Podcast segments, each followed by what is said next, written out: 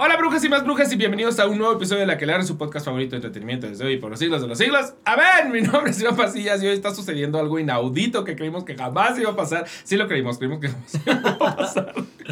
Porque está aquí Jerry Velázquez. Ay, qué alegría, hola. Pero hola, no saben la aventura que ha sido que Jerry Velázquez llegue hasta estas tierras. Porque, porque se ha intentado muchas veces. O sea, yo sé que pareciera que es como, ay, obvio, ya han tenido Jerry Velázquez antes. Y sí, una vez hace.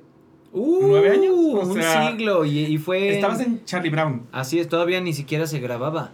eh, Todavía no se grababa video, era Ajá. solamente audio. Así Grabamos es. en Polanco por, en- al frente de un Liverpool. Exacto. Y te tuviste que ir, además. Ah, sí, suena a mí. Ajá, está, iban dos personas. No me puedo acordar con quién ibas, porque los dos eran de Charlie Brown. ¿A poco? Según yo fui solito. Iban, no, iban dos personas porque nos quedamos grabando con la otra persona cuando tú dijiste como, es que yo me tengo que ir, no sé qué. Entonces te fuiste, nos quedamos con otra persona. No me acuerdo quién era esa otra persona. Es muy yo tener que irme, pero hoy... eh, Hoy hoy estoy aquí. aquí estoy y no tengo que irme a ningún lado. me da gusto. Oye, eh, quiero que, que sepas que me llegaron estos cupcakes. Ay, Dios santo. Ok. A ver.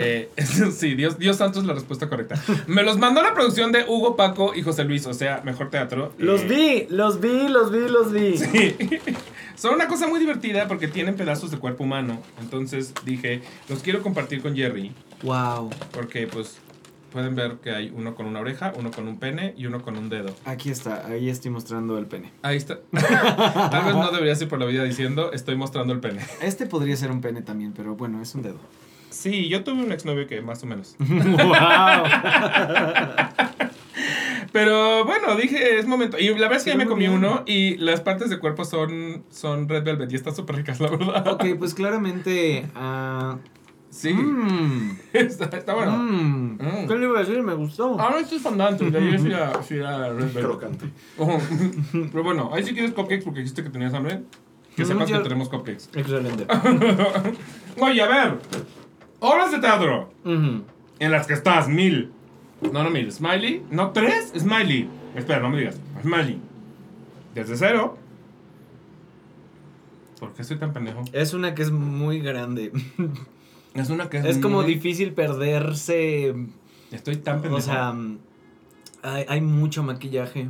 Mucho maquillaje. mucho maquillaje. Mucho vestuario. ¡Ay, pendejo! Mentidrax. Ya, qué idiota, qué idiota, qué idiota. Ok, sí es cierto. Mentidrax, mentidrax, mentidrax. Sí, sí. Ya sí. te miras tres, de hecho. Sí, qué tonto. Entonces, sí, estás en todo. Ando en esas tres. ¿Cómo vergas las haces para estar en todo?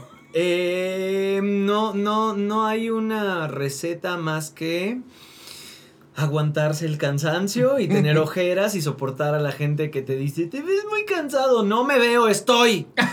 Estoy. Así se ve el éxito. La cara del éxito tiene ojeras. La cara del éxito tiene ojeras. Eso es lo que la gente no te dice. No, porque la cara del éxito va con un dermatólogo.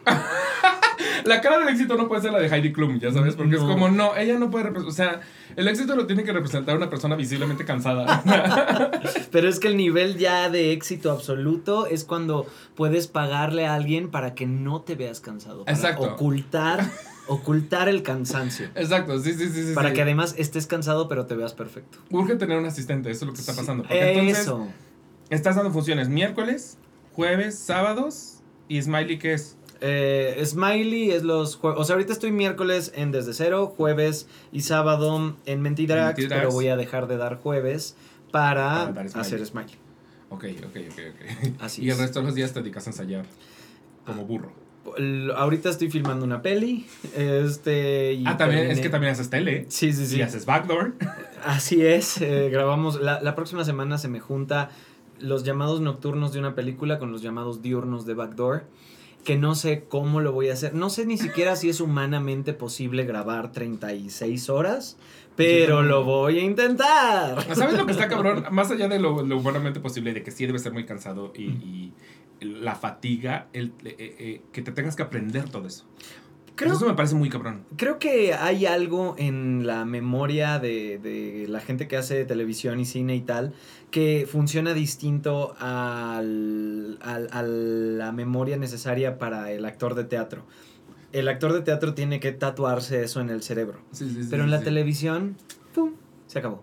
O sea, es como, grabo la escena Grabo y en cuanto voy al baño a hacer pipí ya no sé de qué trató. Exactamente. Es de, ya se me olvidó. ¿Qué decía? No sé. Ya, así No como para mí las capitales de África. Es como, me las aprendí Ándale. para un examen. Exactamente, exactamente. Es así. Lo, te lo aprendiste esa noche de antes del examen y se acabó. Y se acabó, ok. Presentaste el examen, fin. Lo mismo pasa con, con el cine y la tele. Haces la escena, next. A mí me está muy cabrón. A mí, a mí me parece una cosa, ya te lo había dicho alguna vez en la vida, pero siento que yo te he, visto tu, tu crecimiento muy Ujú. cabrón, porque aparte esa primera obra que estamos hablando de, de Eres bueno Charlie Brown, que Ujú. fue con la que yo te conocí, y co- fue una de las obras que me impulsó a empezar a ir al teatro. wow. Y que Dios sabe que vi, no sé cuántas veces, Pepe Valdés debe saber, pero la vi como 19 veces, me la chido. Me la sabía de memoria. Eh, entonces fue como que creo que fue una de las obras que me enamoró. Porque a mí originalmente la primera obra grandota que vi, así como de musical grandote, bien puesto, bien logrado, fue El Rey León, en Ok. Canadá. Mm. Pero dado que lo vi en Canadá, como que regresé a México, a mi habitualidad, y ya no estaba otra vez ahí el teatro. Entonces no fue sino hasta Eres bueno Charlie Brown que, que dije, esto me gusta y quiero empezar a ir más seguido, y de pronto ya eran cinco obras a la semana. Sí. Eh, pero bueno, el punto es que de algún modo siento que, que, que tú representas mucho mi principio. Ay, qué chido. Y de aquí para allá, tu crecimiento ha sido, o sea, una cosa abismal. Ay, muchas gracias. Y que, y que de algún modo siento que, que para ti ha sido un- una chamba de, de- de picar piedra. O sea, siento que para ti no es así como de, ay, las cosas nomás me salieron. Estornudé, estornudé y ahora estoy en todo. O sea, es que siento que sí le chingaste. Sí, creo que hubo un um, una época de mi vida en la que como que las cosas pintaban hacia una dirección que era la televisión y de repente estaba en Argentina grabando una serie y decía, wow, estoy en Argentina haciendo esta serie, Violeta se vio en todo el mundo y eso era muy loco y... Y entonces de repente Disney me dijo, ya no te ves tan joven para hacer estas cosas. ¿Te yo tenía- mintieron? Tenía 22 años, 22. Y seguro, o sea, si ahorita te ves de 15 a los 22, te haber visto de 11. Me veía muy chavito, la verdad, pero me dijeron, ya no te ves chiquito. Entonces, la verdad es que ahorita no hay nada que ofrecerte. Y ahí se me cayó el mundo y yo dije, hay que chambear, hay que chambear y, y- venga el trabajo y dónde está. Y lo primero que me cayó fue Caleidoscop- Caleidoscopio en Tango, que es este musical de tangos producido por Federico Di Lorenzo. eh, y, y era una cosa padrísima. Solo hice una función, una función en tequila. Tequila Jalisco. Tequila Jalisco, no, no, Padrísimo. no en tequila, no en tequila. No, no, no. Luego, en- estábamos en tequila después de la función. Ya estuvo sabroso, la verdad. Pero luego de eso, pues dijeron, mira, este chavo canta bonito, vamos a meterlo a ópera prima rock, que no era un musical tal cual, pero como que ahí empieza el show, ¿no? Y luego hice, la, la primera vez que hice Vaselina, porque tengo una historia en Vaselina. Estoy vaselina, sí, sí, sí. La primera eh, era cuando estaba Paulina Goto. Y yo de entré de ensamble, de, de ensamble y de repente hacía Ricky Rockero. Y luego la hicimos, pero con Irán Castillo, Radamés de Jesús, Alex Speitzer y yo, todos íbamos en el mismo salón, era muy divertido Ah, y muy, muy surrealista. O sea, yo era Memo, Alex Ah, o sea, además siempre ha sido Memo. Ah, no, la primera vez en ensa- ensamble. ensamble Y ya dos veces ha sido eh, Memo. Johnny, Johnny Casino, no sé qué dije. Ya la segunda fui Memo, que era este, este elenco, eh, pues, diverso, tendría que decir, porque era Radamés de Jesús, Irán Castillo, Alex Speitzer, que era un niño, Sí, sí, yo, sí. este, y de ahí hice Los Locos Adams. Y en Los Locos Adams trabajaba Pepe Valdés. Y Pepe ahí me vio correr algún ensayo, porque yo era el cover de- de- del personaje que hacía Luja. Ajá. Y entonces me vio, le tocó el único ensayo que me tocó correr una canción, el único, Pepe Valdés fue a ese ensayo. Y dijo, este chavo está padre para Eres Bueno Charlie Brown. Y no se equivocó, ajá. Entonces se hizo Eres Bueno Charlie Brown y luego de ahí creo que me vieron para Bule Bule y luego salió, este, ¿qué, qué otra cosa hice? Bueno, luego hice Annie, luego ¿No Rent. salió por ahí? ¿En algún momento no estuviste en algo, en algo como Rockpunzel o tú nunca fuiste a los de Rockpunzel? Estuve en Rapunzel, maravilloso musical, donde era un cocodrilo. Eras un cocodrilo, exacto. no sí, solo un cocodrilo, era un cocodrilo camaleón que se llamaba Coco León. That was me. Y comparto ese crédito con Valeria Vera. O sea, alternaban a Cocoleón. Lo- no, yo lo hice primero, ella fue. Yo soy OMC. Ok, ok, ok, ok, ok. Original Mexican Cast, Rapunzel, este, y ya, ya luego llegó Valeria a llenar esos zapatos, esos, esos, este, esas garras. Este, pero luego creo que hice, bueno, Annie. total que cuando, cuando hice Eres bueno Charlie Brown, ah, Anaí Alue siempre me va a recriminar esto toda la vida, te amo Anaí. Ella dirigió Eres bueno Charlie Brown y el día del estreno o un día antes le dije, es que no entiendo a Charlie Brown, no sé qué es, quién es Charlie Brown. Y ella, como tuvimos dos meses para que me dijeras esto. Y ella me dijo que la hice sentir popó, que, que como le estaba diciendo eso un día antes. Y, y durante la temporada, ah, Harry, opinión teatral.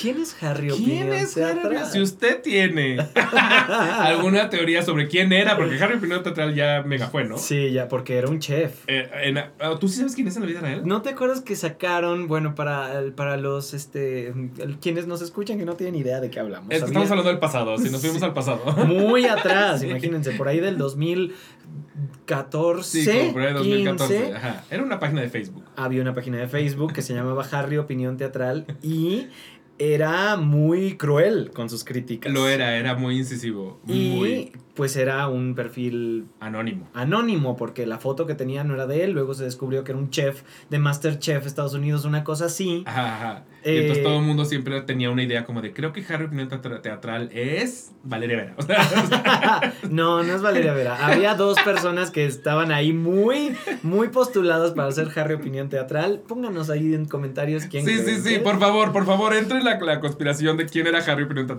Pero bueno. Harry me, me, me, pues me atacó. ¿Te acabó? Sí, ¿Te acabó Harry Opinión- sí, sí, por Charlie Brown? Por Charlie Brown. Me parece muy justo, ok. que yo qué, que quién era, que no sabía nada, que pues nada, que era un principiante, O sea, él quería a Lizardo de Charlie Brown. Probablemente hubiera estado Hubiera interesante. sido muy interesante. Total sí. que luego se rapó para Annie. Para Annie. Entonces hubiera tenido sentido, le hubieran podido pintar una así. una así y ya era Charlie Brown. Em, este, entonces yo, yo la pasé medio mal porque, siendo sincero, tenía pocas herramientas actorales. O sea, si bien ya había hecho muchos musicales y ya había trabajado en la televisión, no me sentía como realmente em, co- como un actor sólido. Y Sí. la gente me decía, ay, qué bonito cantas. Y yo pensaba, Y mi actuación. estoy actuando, es un musical donde hago mucho más que cantar. Y siempre eres el comentario, qué bonito cantas, qué bonito cantas. Que la gente, por lo general, si le dicen qué bonito cantas, se lo toma bien. No, pero puedo entender por, por completo de dónde vienes, claro, porque Sí. es como. No, no quiero decir, sé que canto bonito en, en- en plan, Sí. en plan poco humilde, pero es como. En, en este momento estoy tratando de, de, de exprimir otro lado mío. Sí. Que yo sí veía a Jerry, porque a mí, a mí la escena que más me gustaba, o sea, bueno, no, no, todo Charlie Brown me gustaba, pero me hacía mucho reír en general. Yo reía mucho con ustedes. Pero el, el momento en el que más sentía era la escena del, del béisbol, Mm. cuando fracasa Charlie Brown y tú le estás cantando que, que tienes un, un pen pal, que olvidé cómo se dice en, en español, pero un amigo por carta. Ay, ya se me había olvidado eso. Y en ese momento, como que toda la canción que es, que es muy, muy al- ale- al- entre alegre y divertida, en Sí. ese momento deja de serlo y tienes este momento en el que le dices al, al amigo, al pen pal, eh, ya no quiero estar aquí. Ay, se me había Esa escena me pegaba durísimo por- porque lo que hacías no era cantar bonito, Mm. era decir ya no quiero estar aquí honestamente. Ay, qué Y eso era como, ahí yo decía, Jerry está actuando. Qué Entonces creo que justo no era solo cantar bonito. Gracias y, y, y creo que las aptitudes estaban y pues por supuesto al final estaba ahí, estaba trabajando en Bulebule, en esto, en lo Sí, otro, sí, en Annie, sí, sí. en, eh, en muchas cosas, pero yo estaba consciente de que tenía que, que, que- que- que chingarle. Sí. Eh, y entonces vi que iban a hacer Spring Awakening en Arte Studio. Y mientras estaba en Bule Bule, en Los Locos Adams y en Charlie Brown, dije, ah, mira qué buena oportunidad para... Tengo libre cuatro horas del martes, voy Así. a meterme. Tal cual, así. Y por eso no podía ir a la Aquelarre. Y por, sí, eso... Sí, sí, o sea, hay lógica, hay lógica. O por eso iba y decía, me tengo que ir. sí, sí, sí, sí, sí. Eh, entonces me metí a eso y Spring Awakening fue un proceso porque también por mi perfil creo que no todos los personajes que me llegan me permiten como tocar ciertas profundidades. Como que siempre son más luminosos, más el O psychic, ingenuos. ingenuo y... eh, pu- pues sí, e- es más difícil llegar profundo cuando no tienes tanto material para hacerlo. Sí, sí, sí. Entonces sí, sí, dije, sí. ah, Spring Awakening, Melchior, un personaje que jamás me darían en la vida real, vamos a hacerlo. Y me ayudó mucho, ahí dirigí a San Pedro, que es intensísimo como el solo. Intensísimo, claro, sí. Y también montamos casi un pueblo, también en Arte Estudio, que pues no es musical, y dije, perfecto, otra oportunidad para trabajar eh, una escena, porque además, pues Era cada en quien... escenita. Yo vi esa. Era era en la que estaban también Rodolfo Zarco y Ceci Galindo. Sí, sí, sí. Yo vi. Estaba Sharon, o sea... Estaba Sharon, sí, sí. De hecho, yo vi mi, esa. mi escena era con Sharon. Y, y creo que le empecé a poner como mucho. Em- empecé a concentrarme en prepararme y entonces buscar talleres aquí y allá. Y eh, luego llegó Rent. Y bueno, hablando de gente intensa, uf, Rent era un, un revolcarnos en el dolor y todos entramos en ese juego súper padre porque ah, la verdad es que hubo un trabajo de, de audición muy bueno, o sea, el, el casting creo que, que estuvo muy, muy bien hecho. Y, pues, o sea, Diane estaba perfecta de Mimi, Iker estaba perfecto de Colin, San Pedro estaba perfecto del insoportable de, este, Benny. de Benny, eh, estaba muy bien, estaba María Chacón, yo, eh, estaba Rodolfo, gente muy chingona, muy, muy, chingona, Paloma, puro, puro buenazo.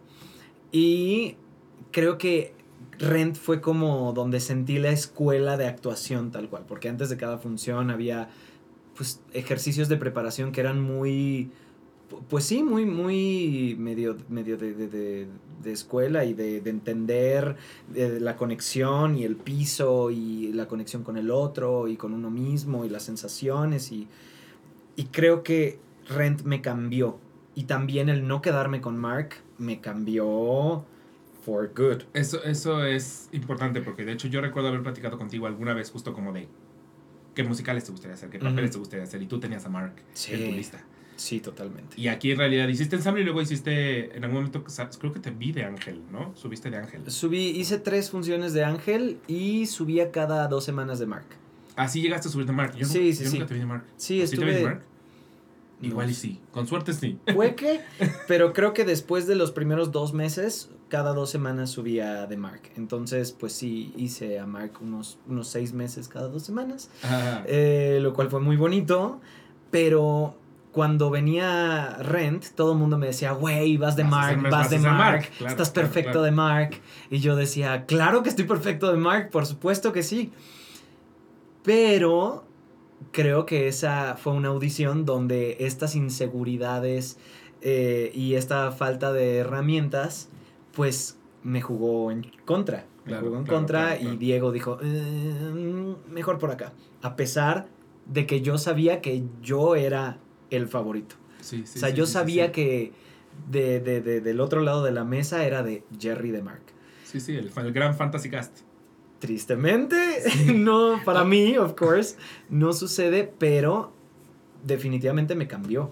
Pero también tuvo mucho que ver con el hecho de que justo trabajaste con Diego del Río, que no es cualquier pendejada. Claro, claro, que es, que es un, un gran director y una persona que está todo el tiempo trabajando por la verdad en escena. Y eh, al, al no quedarme con el personaje, esta cosa que ya traía de tengo que trabajar en mi actualidad, tengo que trabajar, pues se potenció y fue tengo que ser un gran actor para que mis audiciones se diferencien del de, diferencien lo de los demás. Porque es muy de, de musicaleros pararse y cantar. Es, Sí. that's the Sí, truth. sí, sí, sí, es, es lo que, literal, es lo que hacen. Es lo que hacemos, pero, pero los que se quedan con los personajes, no que todos, obviamente hay gente maravillosa en todo el gremio y gente que hace ensamble y los ves de ensamble y te cagas porque son increíbles. Mil por ciento, sí. Eh, pero eh, creo, creo que, que hay gente que tiene un, pues sí, un something special, un, un- Sí. una cosita extra. Eso una cosa muy de perfil. O sea, que hay, hay perfiles muy únicos. O sea, gente Claro. que dices, es que es esta persona porque no, literal su cara, su cuerpo, su personalidad, su todo, le va así al personaje. O sea, Sí, y hay- fue moldeado para él. Y hay obras que también creo que de repente priorizan el perfil que, que todo lo demás. Sí, o sea, sí lo puedo como creer. que tienes que ser así y si no encuentro al güey que canta y actúa perfecto que es así, pues pongo al que sí es así y lo hacemos. Lo hacemos. Sí, y lo hacemos actual- funcionar. Estoy de, estoy de acuerdo. Siento que a ve- a veces puede pasar eso, pero por ejemplo, si yo ahorita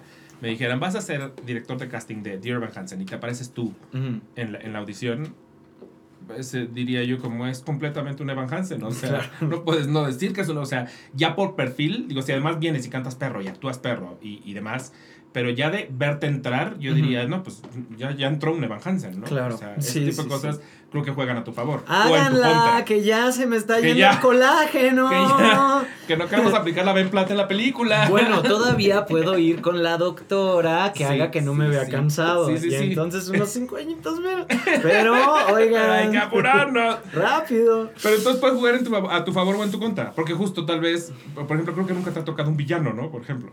Ah, espérate, hice un villano alguna vez y dije, wow, estoy haciendo un villano. Ah, fue desde cero, no cuenta. no, no cuenta. no Es que justo desde, ahorita vamos a hablar desde cero, pero desde cero las posibilidades son infinitas. Es Pero correcto. justo tal vez, tal vez eso, eh, ti- tienes una cara de bondad absoluta. Entonces, eh, ta- tal vez justo necesitarías a un villano de los que se escabullen entre la bondad Sí. para, que luego, para que luego resulte que son unos culeros. Es, ese villano te, te- igual y sí te toca, pero si él así de que digas, no mames, Jafar, o sea, pues, pues, Está sí, complicado. por perfil está complicado. Está ajá. complicado, pero, pero cuando me puse a, chingarle a la actuación, había muchas cosas que yo creía que no podía hacer porque, por cómo me veía. Eh, y entonces empecé a, bueno, descubrí que, que claro que hay un villano que se puede ver como yo, que claro que hay un villano que habla agudito, o que tiene una nariz así, o que tiene medio cara de bueno, pero es un hijo de puta. O sea, sí existe, sí los conozco, los he visto. Entonces, He tratado con ellos. no voy a decir nombres. Los tenía en Facebook. Sí, claro, seguro los tengo en Facebook y se me ha olvidado borrarlos. Pero, pero em, empecé a confiar más en, en crear a partir de mí y creer que yo soy suficiente, porque ese es el problema, que nos compramos, que tenemos que entrar sí o sí en, en un molde, porque la industria es muy así, sí es Sí. muy así. Sí, Pero cada vez vemos más gente rompiendo el molde. Y esto me parece maravilloso. Y entonces vemos a Jinx Monsoon en Chicago, ¿no? Sí, sí, sí, sí, sí. Rompiendo más. Sí, que hace años eso no hubiera pasado. Sí, sí, sí. Ni sí, de sí. chiste. Y, y creo que. Creo que esto va a ser algo que va a seguir sucediendo y transformándose, bueno, todo el desmadre de la sirenita, ¿no? Que, que, que desmadre, que desmadre, que pedo lo que sigue sucediendo en redes con la sirenita por el color de piel de alguien. La realidad es que, más allá del desmadre, que, que, que pedo el desmadre, eh, hablamos de la sirenita. O sea, creo que de ningún live action de Disney se había hablado tanto. Y lo que Disney hizo de manera muy inteligente es que no paramos de hablar de ella. No, no, no, no. Entonces, para bien o para mal, todo el tiempo estuvo en la conversación. Entonces, así fueras un hater del tema, la realidad es que no paraste de, de, de hacer, de darle vida a la película. Ah, claro, Entonces, por eso, eso fue muy inteligente. Pero, pero sí creo que eso está pasando en, en, en absolutamente todos lados. Y, y lo platicaba yo alguna vez con Oscar Caricero, creo que lo dijo aquí. Si no es que lo platiqué con él, tal vez, en otra conversación. Pero que él decía un Emanuel plus size. ¿No? O sea. ¿qué pasaría si... así lo platicó aquí, dice Manu. Ok, entonces qué bueno, tenemos la declaración. Este, que justo era como, podemos tener un Emanuel plus size. O sea, ¿quién dice que Emanuel tiene que tener cuadritos y ser así de cara cincelada, ya sabes? O sea, que sí, puede ser eso, pero puede ser otras... much- hay muchas maneras de ser Emanueles, hay muchas maneras de ser Elfaba, de ser la sirenita, de ser De ser dulce. de ser, de ser dulce. Ajá, bueno, de ser dulce. Justo, Mentidrax en realidad es, es que cualquiera que sí lo cante y lo actúe, porque creo que ahí sí es. O sea, la partitura no es sencilla, pues. No, o sea, sí no, tienes no. que tener el talento para hacerlo. Pero ya que tienes el talento, es que ¿quién puede ser quien sea, ¿no? O sea, sí, porque es una convención y por eso ahora que se, se anunció el cast de Vaselina, ¿no? Que todos dijeron, ¿cómo? Pero si es prepa. Yo dije, oigan, mentiras son mujeres. o sea, los personajes son mujeres y los estamos haciendo nosotros. Y es una gozadera y es una cosa muy divertida y ya. Y con Vaselina me pasa que digo, los timbiriches hicieron famoso esto. Sí, sí, o sea, todo mundo se sabe amor primero por, timbiriche. Correcto. No por porque fueron a Broadway, no porque no porque lo montó Julisa en el 70 y what, es por Timbiriche y y me parece muy cool que puedan jugar y yo espero, no sé, no sé si lo van a hacer porque también es García Lozano, así que ya veremos qué suceda. hablando de intensos. hablando de intensidad, pero eh, me, encantaría que jugaran con, con esta convención, que sea de vamos a jugar a que nosotros somos niños. Sí, y es un juego. y mira, da, igual este Vaseline en específico, lo que sea. Creo que el teatro es jugar a hacer otra cosa. Y en desde cero no tenemos nada. No hay nada. Sí, sí, sí. Y la gente va. Lo que sea. Y te lo compra. Sí, pueden ser dragones de Komodo si quieren. Es un juego. Sí, sí, sí, sí, sí. Y es, en realidad ese juego lo aceptamos muy fácil en otros términos. Por ejemplo, si tú ibas a ver Lobos por Corderos, que no había escenografía, pero tenía como estas... Eh, iba a decir alambritos, pero seguramente estoy completamente demeritando el trabajo escenográfico. pero que bueno, básicamente planteaban una puerta. Y eh, simple y sencillamente tú entras al teatro y aceptas que esto es una puerta y es un, es un alambrito. Y la gente entra y sale por ahí. Y cuando un personaje sale de esa puerta, en tu cabeza de inmediato asumes, ah, hay un muro y por lo tanto él ya no está viendo a los otros personajes, aunque en realidad lo que estamos viendo es absoluta visibilidad y transparencia. Sí. Pero de inmediato es, este personaje ya está fuera, ya no los oye, ya no los ve porque hay un muro de por medio. Y esas convenciones, por alguna extraña razón, las aceptamos muy fácilmente. Pero con otras cosas. Pero con otras cosas es como, ¡No! ¿Cómo? ¿Cómo le cambian el color a la sirenita? exacto, exacto. Y la gente se vuelve loca. Sí, sí, sí. sí. La gente se vuelve loca. olvídate, digo, la sirenita obviamente es, es una cosa muy popular y es una cosa muy universal. Sí. Pero entre teatreros eso pasó ahora que, que y se pusieron a la primera Glinda Negra también. Claro. O, sea, que no suena tanto, pero también pasó. También acaba de... La, primera Cristina Negra Christine, también La primera Cristina Negra. Muy poco, ¿no? Exacto, sí, sí, sí, sí, sí. Eh, bueno, no ha habido elfabas negras titulares. Es un buen punto, pero ya, como ahora tenemos a Cynthia Erivo en la película, ya, ya, se siente como que ya es algo. Porque siempre ha sido absurdo. Es de. Elfa va, está hablando de que por su color de piel. Sí, sí, sí. sí la ven mal. ¿Cómo puede ser que no lo esté interpretando una mujer de color jamás? Totalmente, totalmente. Cuando, cuando trajeron. Cuando anunciaron que iban a traer a Latina a México, eh, soy fan de Juanpi y se sabe que soy fan de Juanpi, pero antes de que yo que tuviera Juanpi en la cabeza, yo decía, qué cabrón sería que el genio lo hiciera Michelle Rodríguez. Ah, sí, me, parecía, me parecía cabrón. Y alguien me dijo eso, Disney jamás lo consideraría. Y luego pensé y dije, ¿por qué no? Si Olaf, Olaf es una, en algún momento fue, empezó siendo un hombre en Broadway luego lo hizo una mujer. O sea, creo que Disney sí lo consideraría. Tal vez en México todavía haya resiliencia a eso. Sí. Pero claro que Disney está dispuesto a considerar esas cosas, no nos, no nos engañemos. Yo creo que hubiera sido brutal. Es brutal. Y, y ella, ella en algún momento, ella es súper aventada y entonces ella va y le dice a Morris, ay, oye, ¿y qué tal que yo hago el genio? Ja, ja, ja, ja, ja. Pero, pero igual ahí lo lanza y es de ahí te lo dejo y es broma, pero si quieres, no es broma. Exacto, sí, sí, sí. sí Hubiera sí. estado brutal. Totalmente. Entonces, sí, tienes toda la razón. Tienes absolutamente la boca llena de razón. Al final del día, el teatro es fuego y así como de niños jugábamos a, ladrones y policías y nadie necesitaba ser ladrón y policía. Sí, En el teatro se vale ser absolutamente todo. Pero bueno, entonces... Radamés de Jesús ya había hecho tacho en Vaselina. ¿Por qué le sorprende? yo lo que les dije, y eh, grabé yo hace poco un video de Vaselina diciendo como, a ver, para mí Vaselina ya ni siquiera tiene que ver con eso, sino es un... Has hecho Vaselina ya tantas veces en México y en el mundo y en televisión y en cine y en absolutamente todos lados que ya ahorita quiero que de hecho que me des algo distinto. Ya ahorita de hecho no quiero verla con chavitos. O Exactamente. necesito Vaselina Pink Ladies en el espacio porque si no ya la vi. Estoy totalmente de acuerdo. Ya vimos Vaselina. Ya lo vimos. Yo ya la hice más de 600 veces. más de 600 I'm done. y cuando la vea con los timbiriches voy a decir, ¡eh, bravo! Sí, y así como le hicieron los timbiriches, le hicieron los lemongrass también cuando estabas tú. O sea, y es, es, es eso. O sea, que en realidad Siento que, que, hay ciertas obras además que honestamente ya están bien vistas. Sí. Entonces a estas alturas, también si vas a montar Romeo y Julieta, ok, ¿qué me, qué me vas a dar de Romeo y Julieta? Porque... Canciones de Juan Gabriel. Canciones, ajá, canciones, eso lo hizo Manuel Carlos, ¿Sí? claro que la vi con Eisa González y Alan Estrada. Sí. Este, pero justo, pues sí, sí quiero ver algo que, que sea como ya, ya vi a Medea, ¿qué vas a hacer con Medea? O sea, Mm. sí, sí. Si, Sí, me- si sí. Medea puede ser un centauro, estoy.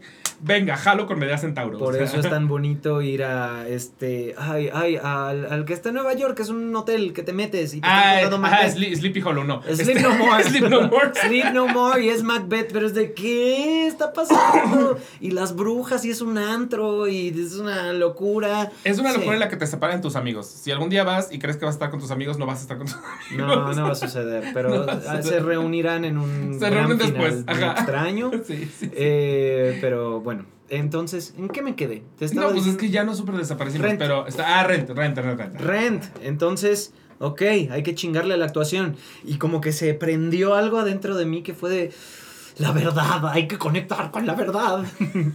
y creo, creo que rindió frutos porque entonces Diego dijo, ah, mira Jerry, muy bien. Venga, este, para... mi hijo solo camina un poco más lento. Ah, claro. Densa, densa, densa. Densa, densa, densa, sí, sí, sí. Karina Gidi. O sea, sí, una cosa acá. Y yo creo que esas dos obras fueron como grandes escuelas para mí eh, en cuanto a actuación, a estar, a escuchar. Y de, de ahí vino... Mi hijo solo camina un poco más lento. ¿Fue tu primer no musical? No, no. Pero mejor digamos que sí. ok, sí. Fue- No, sí, hice tenis. Ah, Este, claro que hiciste tenis y por supuesto que me acuerdo. Esa es la otra que estaba haciendo cuando hice Charlie Brown.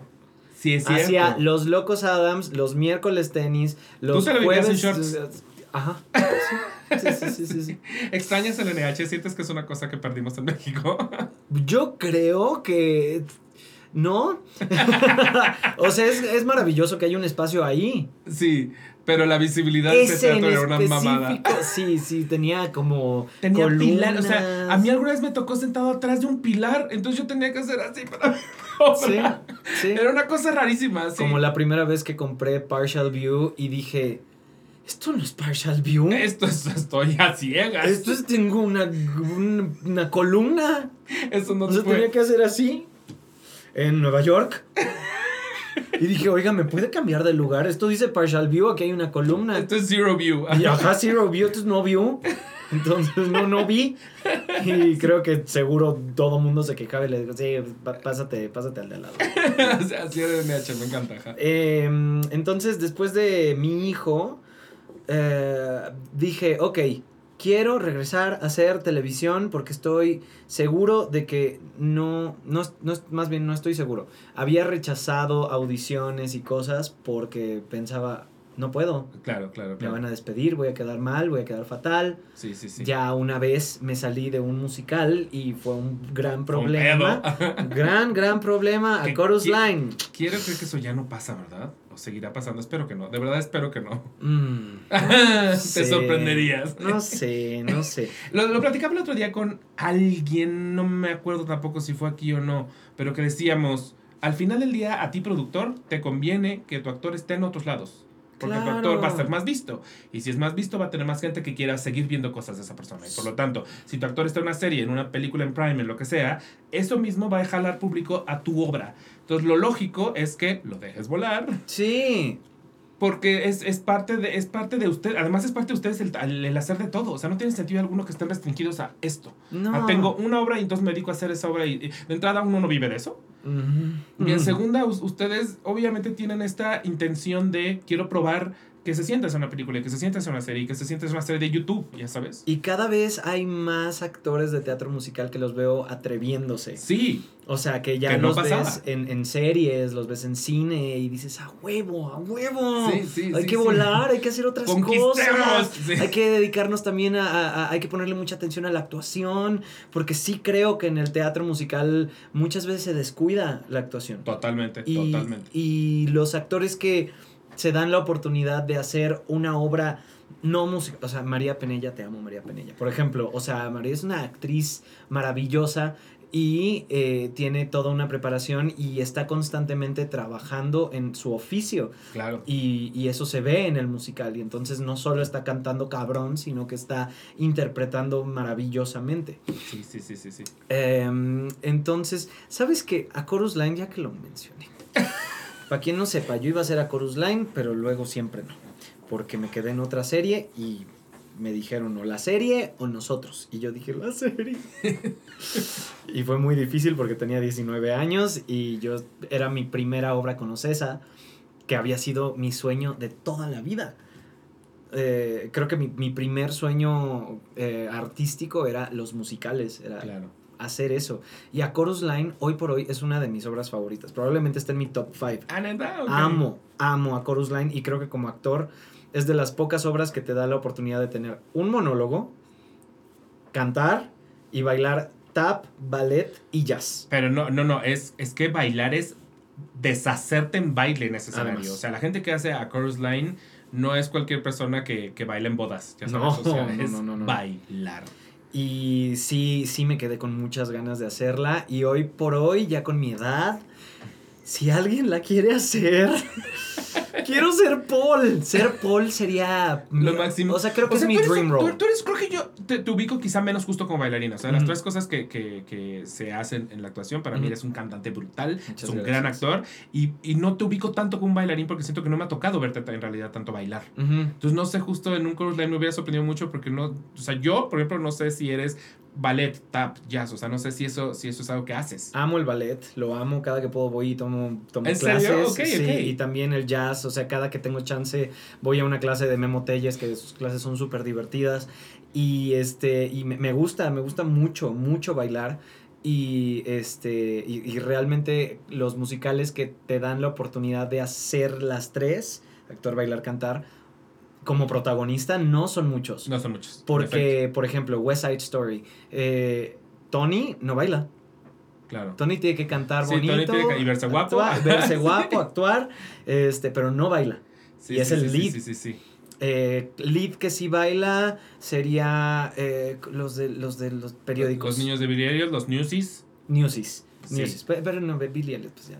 Este- Convenciones, convenciones. Pero sí, los newsies, los newsies bailan mucho. Sí. Los de Bandstand bailaban mucho. Justo hablaba yo ahorita con, con Ángel, que es un, un actor que está en la obra de New York, New York mexicano, en Broadway. Órale. Este, y le preguntaba de, oye, los números de baile y bla. Y justo me decía eso, me decía, pues es que yo estoy en un personaje secundario, los de ensamble bailan mucho. Mi personaje, pues tiene ahí sus cositas, pero no me toca realmente bailar. Sí. Entonces, aunque yo quisiera mostrar como, miren cómo bailo salsa, no, no es algo que me toque hacer a mí. Sí, por eso a Chorus Line de verdad sería, o sea, un dream. eh, Paul, Dream Roll. Tengo Dream roll, ya pocos, pocos Dream Rolls en la vida. Como que digo. eh, Evan Hansen, colágeno. colágeno, que se nos yo está siento que tú todavía te ves muy, muy bebé, muy bebé. Todavía lo, lo puedo, lo, ay, lo puedo lograr. Exacto. aún. O sea, de hecho, me preocuparía si me dijeras lo contrario. O sea, como de quiero ser Tevi ahorita. O sea, ese sería como, bueno, ah, bueno. ese es un Dream Roll para después. Ajá, ese es un dream roll que Uh. tienes que guardar así como en su cajita. Eventualmente saldrá. Otro Dream Roll para después, Roger Elizabeth Debris. Ah, ese está increíble. Uh, Uy, uh, uy, ese, sí, eh, es increíble. Ese es Dream Roll también, para más adelante. Pero eh, como más de mi edad, ah, bueno, tampoco es de mi edad. Es Book of Mormon tienen. Now that I'm 19. Técnicamente ¿no? tienen 19. Tienen 19. También ya, se, ya pasó. Y lo tengo presente porque ahora que estuvieron en la gira, Ajá. la fui a ver con, con Chumel y él dijo, me encantaría ser el del Price. Y yo como, ¿no tienes 40? Si tienes 19. Pero sí, siento que a ti todavía... Es que, insisto, tú te ves, tú te ves muy chaval. Todavía lo logro. Todavía lo logras, Y sobre todo logras. en el escenario ahí en quinta fila. ya este, me empiezo, aparte de la quinta para adelante me empiezo a ver como de 20. Ya, eh, ya en la fila H, a B, C, D, F, G, H, ¿ves? No sé contar. Ajá, Eso es lo que ajá. pasa. Los, los actores y ca- cantantes bailarines del 1 al 8 y no Y tan, tan, y no 5, necesitamos más. 6, 7, 8 a la chingada. este. Sí, bueno, ya por ahí de la fila 10, capaz que prepa. Ok, entonces definitivamente Evan Hansen a mí me parecería cabrón. Ay, mamá, extraordinaria. Me parecería muy cabrón. Algún, algún día sucederá. O sea, justo el capítulo pasado vinieron las niñas de Jamie y les pregunté así de qué musical quisieran que se montara en México y dos de ellas dijeron Dear Van Hansen. Es que esa es la otra. Ahorita hay chavitos tan, tan, tan chingones. Tan chingones. O sea, los niños de Jamie, yo digo, bravo. Qué maravilla que existe esta gente, qué maravilla el internet y sus tutoriales. Eh, o sea, porque se nota, se nota el tutorial. Yo no tenía un tutorial, yo tenía que comprar cassettes. Sí, sí, sí, sí, era una era- es que completamente lo vivimos distinto, o sea, de hecho esa es una generación que no ubica que, que hay justamente como cas- VHS de, de José el Soñador y de Cats y de no no los ubican, pero En ubican dos partes. bootlegs. ¿No? O sea, que siento que para mucha gente es como como ahorita, ah, sí, vi tal musical en un bootleg y le preguntas a otras generaciones y es como, yo tenía el VHS de tal musical. ¿Qué es un ¿no? bootleg? Un bootleg. ¿Qué es eso? Pues que ves en YouTube en- el musical grabado con que alguien lo grabó Ah, con su ah, celular. ya de... Son horribles, yo los detesto porque obviamente no se escuchan bien. Hay gente pasando, o sea, la Los que se iluminación llaman- pues, va y viene. o Usualmente sea. se llaman Not Dear Evan Hansen. Ajá, exacto, exacto. Not Dear Van Hansen. Slime. Not Dear Van Hansen Complete. Ajá. Ajá, sí, sí, sí. sí, Sí, sí, sí. esos, eh, son bootlegs. Mm. Y mucha gente se avienta así musicales, que a mí me parece, un po- según yo, un poco mata la experiencia porque es como, oh, Sí. se, se ve pinche. Pero yo así vi Wicked cuando tenía 15 años. Me acuerdo que estaba todo en YouTube y fue como... ¡ah! O sea, es Claro. un buen primer acercamiento cuando Es no un hay buen primer más, acercamiento. ¿no? Es un buen primer acercamiento. Yo ahorita ya es, ya, ya no estoy en edad de ver bootlegs. Ya Bueno. ahorita ya, me- ya me da frustración. O sea, ya es Ah, como. a mí ahorita me ¡Quítese, frustra, me frustra cuando estoy sentado de lado y digo, oye, o sea, ya tengo que ser rico para disfrutar el Sí. teatro. Sí, sí. Y ahora yo soy. Sí, exacto. Ya, ya probé el privilegio y ahora no puedo estar en el privilegio. Exacto. O sea, ya estoy de lado porque es para el que me alcanzó y estoy enojado. Y digo, es que no veo. Me pasó el último musical que vi en balcón. No lo pude disfrutar por estar pensando estoy en un pinche balcón. Entonces te puedo entender perfectamente porque era como, estoy viendo coronillas, quiero ver caras. Sí, sí, quiero verle la carita a la persona, quiero ver la escenografía Quiero en el ángulo que fue diseñada para verse, Exacto, no de sí. lado. Estoy viendo cuando abren la cortina y salen los actores, no. Totalmente, sí. Sí, se va volviendo uno muy picky cuando le gusta el teatro Se va y volviendo se hace uno grande. muy piqui, muy pinche piqui. Sí, sí. Yo me acuerdo que las primeras veces que vi Mentiras, cuando todavía estaba en Teatro México, ¿se? Sí, es. Teatro México, ¿verdad? Eh, hay toda un área en la que básicamente no partial view, porque si te sentabas muy a la, muy a la Mm, orilla, el, claro. el, el ataúd de, de Emanuel ya no te quedaba a la vista, o sea, ya había una pared que te tapaba. Entonces veías todo lo que sucedía cuando se presentaban en el centro o en la otra orilla. Ujú. Pero cada que se acercaban al ataúd de Manuel, yo nunca supe qué pasaba. Y en su momento no me causó nada. Las primeras veces que vi mentiras fue como. Y siempre me tocaba en el mismo pinche lugar. La vi como tres veces en ese mismo pinche lugar.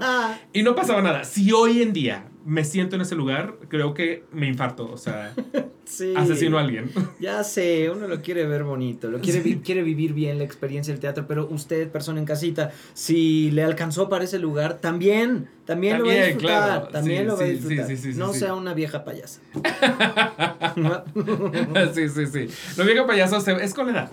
Con la edad uno se puede volver vieja payasa. Eso sí, es una realidad. sí, sí, sí. Es como mi papá que ahorita ya cuando, cuando come cosas siente que saben animal y le, le causa conflicto. Wow. Y entonces ya solo puede comer ciertos pollos y ciertas carnes, porque hay carnes que dice, "Mm, eh, sabe muchísimo a vaca y ya no se la come. ¿Es en serio? wow. Viene con la edad, ya te, te vuelves el señor que dice, sabe mucho a vaca. Entiendo no el pescado comida". que sabe mucho a pescado. Mi pero- papá diría ese Pero comentario. de la vaca que sabe mucho a vaca no lo había pensado. Mi, es papá, fuerte. mi papá lo usa. Y Eh. no se la come, o sea, es de, y no quiero. ¡Wow! ¡Qué cool! Bueno, me decía que me, me, me fui- Que te fuiste a la tele, o sea, que dijiste, Sí. es mi momento de regresar a la Es tele. mi momento de ganar dinero. Es mi momento Es- de... Es mi momento de, de- de tener una fore. Sobre todo, creo que algo de lo que más anhelaba, anhelaba dos cosas.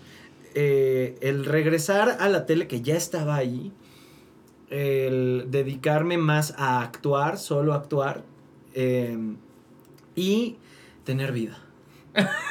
Quería tener vida, porque la verdad es que sí te enseñan en el teatro a que si no das funciones porque te estás muriendo Sí. a que se te murió a alguien, eres un héroe porque diste función. A que se casó tu hermana y no fuiste, es tu deber. Así tiene que ser porque Correcto. así es. No, y además, bien que mal les pagan por función. También es cierto que no das función a muchos. Si no das función, pues no recibiste pago ese día. Es correcto. pelation. Sí, sí, sí, sí. Pero, pero descubrí que la vida no es trabajar. Y me tardé muchos años en descubrirlo, porque sí. estaba convencido de que mi vida era el teatro. Y entonces eh, yo, yo veía la cantidad de eventos, viajes, eh, bodas, graduaciones a las que no fui o que mi novio me invitaba, vámonos de fin de semana a esto. Yo decía, no, no puedo y todos iban y se la pasaban increíble y entonces nos veíamos con nuestro grupo de amigos, ay, ¿se acuerdan cuando tal? Y, yo así el pinche FOMO. Yo no estaba ahí. Eh, y cuando pude decir, ok, soltemos el teatro y dejemos que llegue lo demás, fue tan bonito, fue tan, tan, tan, tan maravilloso disfrutar la vida real eh, que, que, sí me, me, cambió, me cambió algo ahí de, del hacer teatro. Y lo que cambió también viene de un gran privilegio, por supuesto, que lo agradezco, que es que, que en cuanto di tiempo para que entren otras cosas, empezó a caer la televisión. Claro. Empezaron a, a llegar otros proyectos, empecé a tener otras oportunidades que hacían que no tuviera que estar en el teatro para, para, para subsistir, ¿no? O sea, tenía como un, un sustento. Y a partir de ahí sí dije, ok, cuando haga teatro quiero que sea algo que me llama mucho, quiero que sea algo que me rete, algo que, que, que me divierta. Y estuve sin hacer teatro mucho tiempo. Mucho, me acuerdo.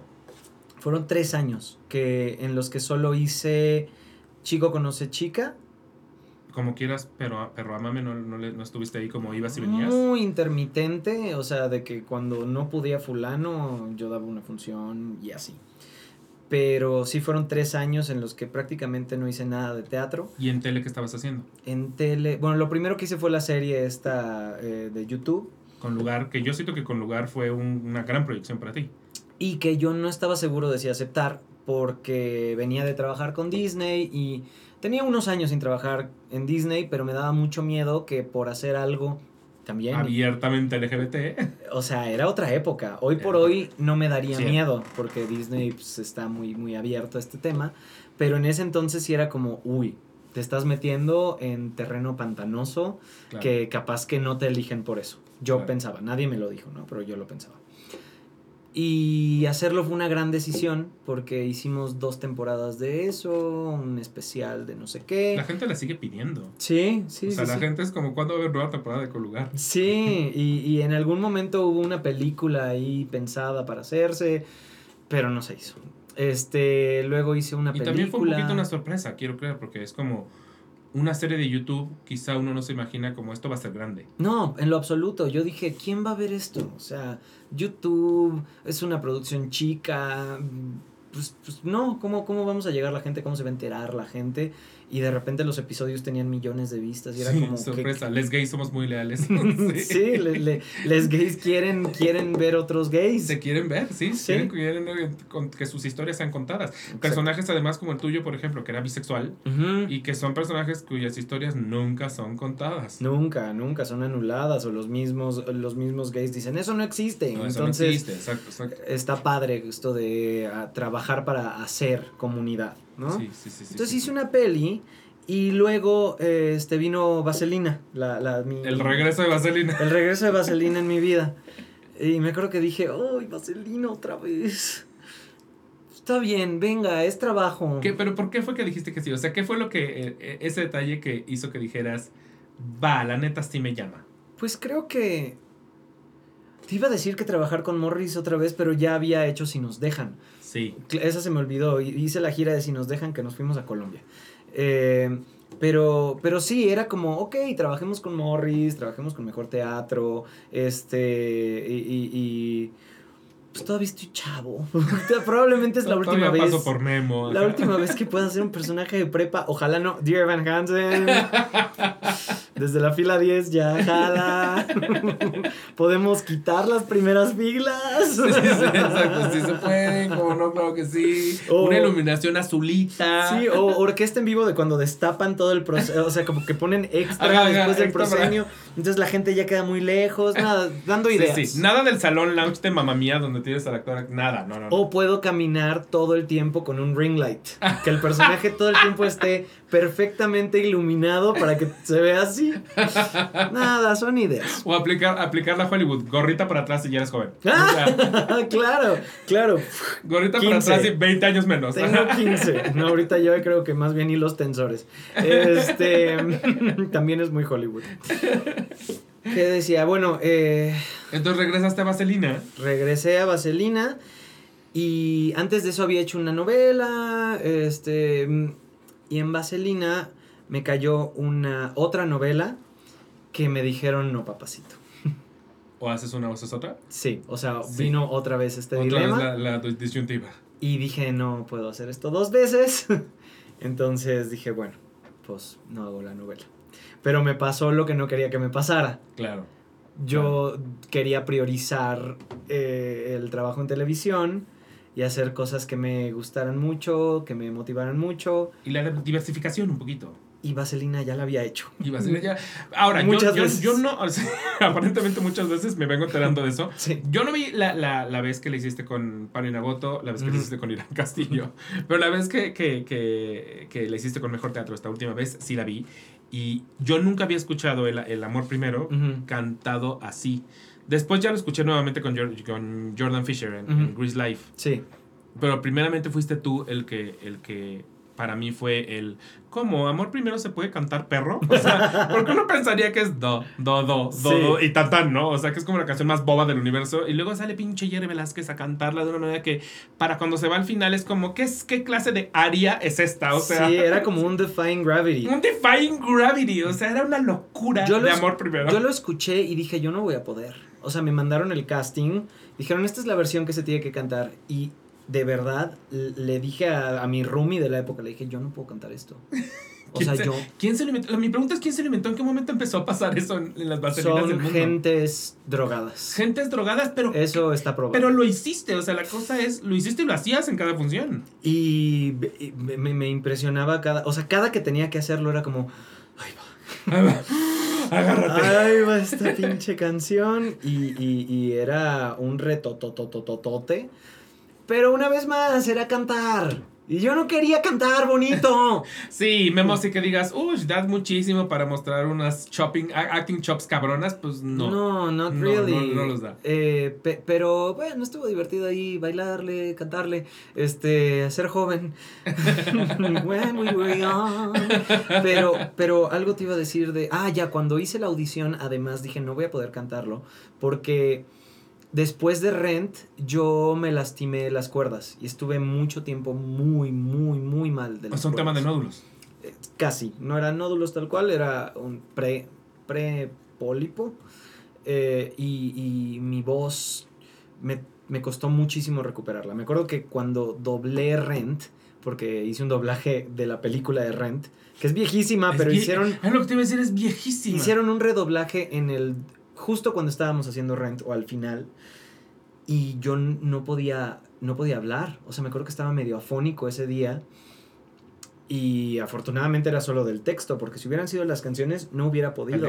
Yo en Rent, en la obra, al final cantaba, hacíamos como un reprise del Seasons of Love, y yo cantaba el solo masculino. El, Oh, the way that she Sí. died. Y me iba siempre como un poquito más arriba. Las últimas funciones, yo le dije a Medel, Medel, hazlo tú. Yo no puedo. Ya, ya no, no me sale la voz. ¿Y quién te sacó de, ese, de esa... Era Xochiquetzal, tu, tu foniatra? Un tiempo fue Xochiquetzal y también fui con alguien más y luego Erika Dip también me ayudó ahí en la rehabilitación y este el doctor Fermín también. Pero, pero fue un proceso largo porque no fui constante con, con mi, eh, con mi terapia. Y cuando llegó Vaselina, yo seguía malo. Seguía, pues, pues sí, jodidón. Y por eso creí que no lo iba a lograr. Entonces cuando sí salía, yo decía, ¡ay, gracias! Dios". el Señor. Bendita, bendita terapia, bendita técnica, bendito todo. ¿Cómo le haces para no volver a caer en, en un tema de lastimarte las cuerdas? Esa es una gran pregunta ahorita en mentiras. que además de. Ah, Buen punto. Sí, sí, sí, sí, O sí. Los tlacuaches de no te la ponen fácil, sí. Allá en el cielo cantando. Eh, y pues yo creo que a partir de eso aprendí que, que no hay que forzar nada. Que lo que es, es y que hay que confiar. También esa es otra. Cuando no confías en que puedes Aprietas. hacerlo, hay tensión. Y esa tensión te puede lastimar. Entonces es estar seguro de que va a pasar. Sí, sí, confiar en tu rango, que además rango tienes y un chingo. Sí, es como ya estudiaste, ya te probaste a ti mismo que sí puedes, relaja y, y, y va a suceder, va a suceder. Sí, sí, sí, sí. Eh, entonces, bueno, pasa esto de la novela que no hago y digo, ok, ya, no voy a hacer teatro otra vez, si no es algo que me, que, que, que, que, o sea, porque no quiero me que me pase esto. Y llega Casi Normales. Entonces digo, por supuesto que quiero Casi Normales, que solo nos duró dos meses el gusto, además. Eh, pero, pero bueno, fue muy fructífero, yo creo. Fue muy fructífero, estuviste nominada por la CPT por eso. Sí, Sí, sí, sí, sí, sí. sí. A mí ese personaje me encantaba, o sea, me... me o sea, es que, que a mí Casting Normales me gustó muchísimo. o sea, Ay, sí. era, una cosa muy, era una cosa muy bella y me preocupaba que la escenografía los matara en algún momento. Sí, Como eso, si, si veo una caída de esas escaleras, Que le pasó se a va una a quedar niña. en mí para siempre. Le pasó a una niña de. ¿En serio? De, de, de- producción. Las que movían las mamparas que se abrían y se cerraban. Es que eran como así, o sea, apenas si cabía un tenis en esas escaleras. Se cayó del Madre primer al segundo piso y cayó, azotó, se fueron sus audífonos para un lado, su radio para el otro, se quedó así y todos hicimos... Agarró el radio, agarró el otro y se arrastró para salir y estuvo con collarín creo que un mes. ¡Wow! Sí. No Pero manches, es como si, si fueras de satélite hay una, hay una gran leyenda, no sé si es leyenda urbana, no, es, es una leyenda que sí sucedió, Mm. pero el Thomas Jefferson, que es una de las escuelas de satélite con un muy buen programa de teatro, Sí. montó a la digna alguna vez y se les cayó Jazmín de la, de la alfombra voladora. Y justo el otro día que fui a entrevistarlos por Desde Cero, eh, platiqué con Rubén Blanco y de las primeras cosas que me dijo fue, ah, yo estuve en el Thomas Jefferson y le dije, ¿te tocó? Y no le había terminado de decir, te tocó cuando me dijo, la Jazmín que se cayó de la, No, alfombra". no, Y yo, sí. y me dijo, por supuesto que me tocó. Y los papás infartados, obviamente. No sé, pregúntale a Rubén Blanco, él sabe saber mejor la historia porque él estudiaba en el Thomas Jefferson cuando cayó la Jazmín de la alfombra voladora. Pobre Jazmín. Pobre Jazmín. Le dijo a Aladdin, ¿confías en sí, mí? confías en mí. A la Sí, vez, yo digo, ¿Confías en mí? Sí. Estúpida. Ingenua. Eh, casi normales nos duró muy poquito y me hubiera encantado que, que, pues, lo pudiéramos hacer más porque estuvimos dos meses y medio. Es, es de estas cosas que al final del día siento que México no está listo para recibir. O sea, que es el musical denso, el musical, honestamente, del que no sales feliz. Ojo, O sea, pero cerramos- El musical que te pega, que te, que te trastorna. No sé si es una cosa que, lo, que los mexicanos todavía sí quieren salir de un musical haciendo ta, ta, ta, ta, qué bien me la pasé. Y no, Mm. ah, y no, oh, lloré un chiquísimo. Siento que. Yo lo entiendo porque cuando estoy en mi casa y elijo algo para ver en la tele, evito lo denso. O sea, como que lo denso eh, prefiero ir a verlo al cine porque es como, ok, me dispongo a estar en este lugar Sí, y sí, sí. sufrir. Eh, no voy a agarrar el celular, no me voy a distraer para agarrar algo en el refri, voy a estar aquí. Eh, pe- pero puedo entenderlo, puedo entender por Yo qué. también, tienes toda la razón. O sea, si, yo estoy eh, moviéndome en Netflix, scrolleando por Netflix, que pasas más tiempo scrolleando que viendo en realidad, este. Sí. Leo las- las- los resumencitos y digo, ay, no, esta se ve bien pesada. Vámonos por la de terror que se ve pendejada. O sea, sí, sí, la verdad sí, sí pasa. Pero Casi Normales no cerró por, por falta de público. ¿Por qué cerró? Cerró porque el teatro tenía otro compromiso. Era el nuevo teatro Silvia Pinal. ¿no? El Aldama. Ah, era el Aldama. Estábamos en el Aldama. Yo solo me Entonces, acordaba que era grande. el Aldama tenía otro compromiso. Algo sucedió con, con un tema de programación que nos dijeron, Pero eso no significa que entonces tienen, o sea, podría regresar. pues hubiera sido posible en el 2019. Sí, ¿verdad? Buen punto. Bueno, Pero ya es- ahorita Tampoco es como que sea 2023. 2036, o sea. No, pero ya pasaron cinco años. O sea, yo siempre que veo a los productores hay una pequeña cosa en mi actitud que es como de... Y si volvemos. Y luego, ¿se acuerdan que iban a ser pues varios meses y fueron dos? claro, ok, no sabía ese pequeño detalle, ok. Sí, sí, sí, fue por un tema de programación del teatro. No, Sí. no porque no fuera gente. Y porque aparte esta sí estaba muy publicitada, o sea, sí, sí estaba, o sea, en la calle veías casi normales por todos lados. Sí. Sí. sí, Sí, ahí estaba y, y la obra estaba hermosa. Y este, pues quién sabe, ojalá sí regrese. Este, toca, productores de Toca, To- ¿qué onda? toca, es que toca, ya toca.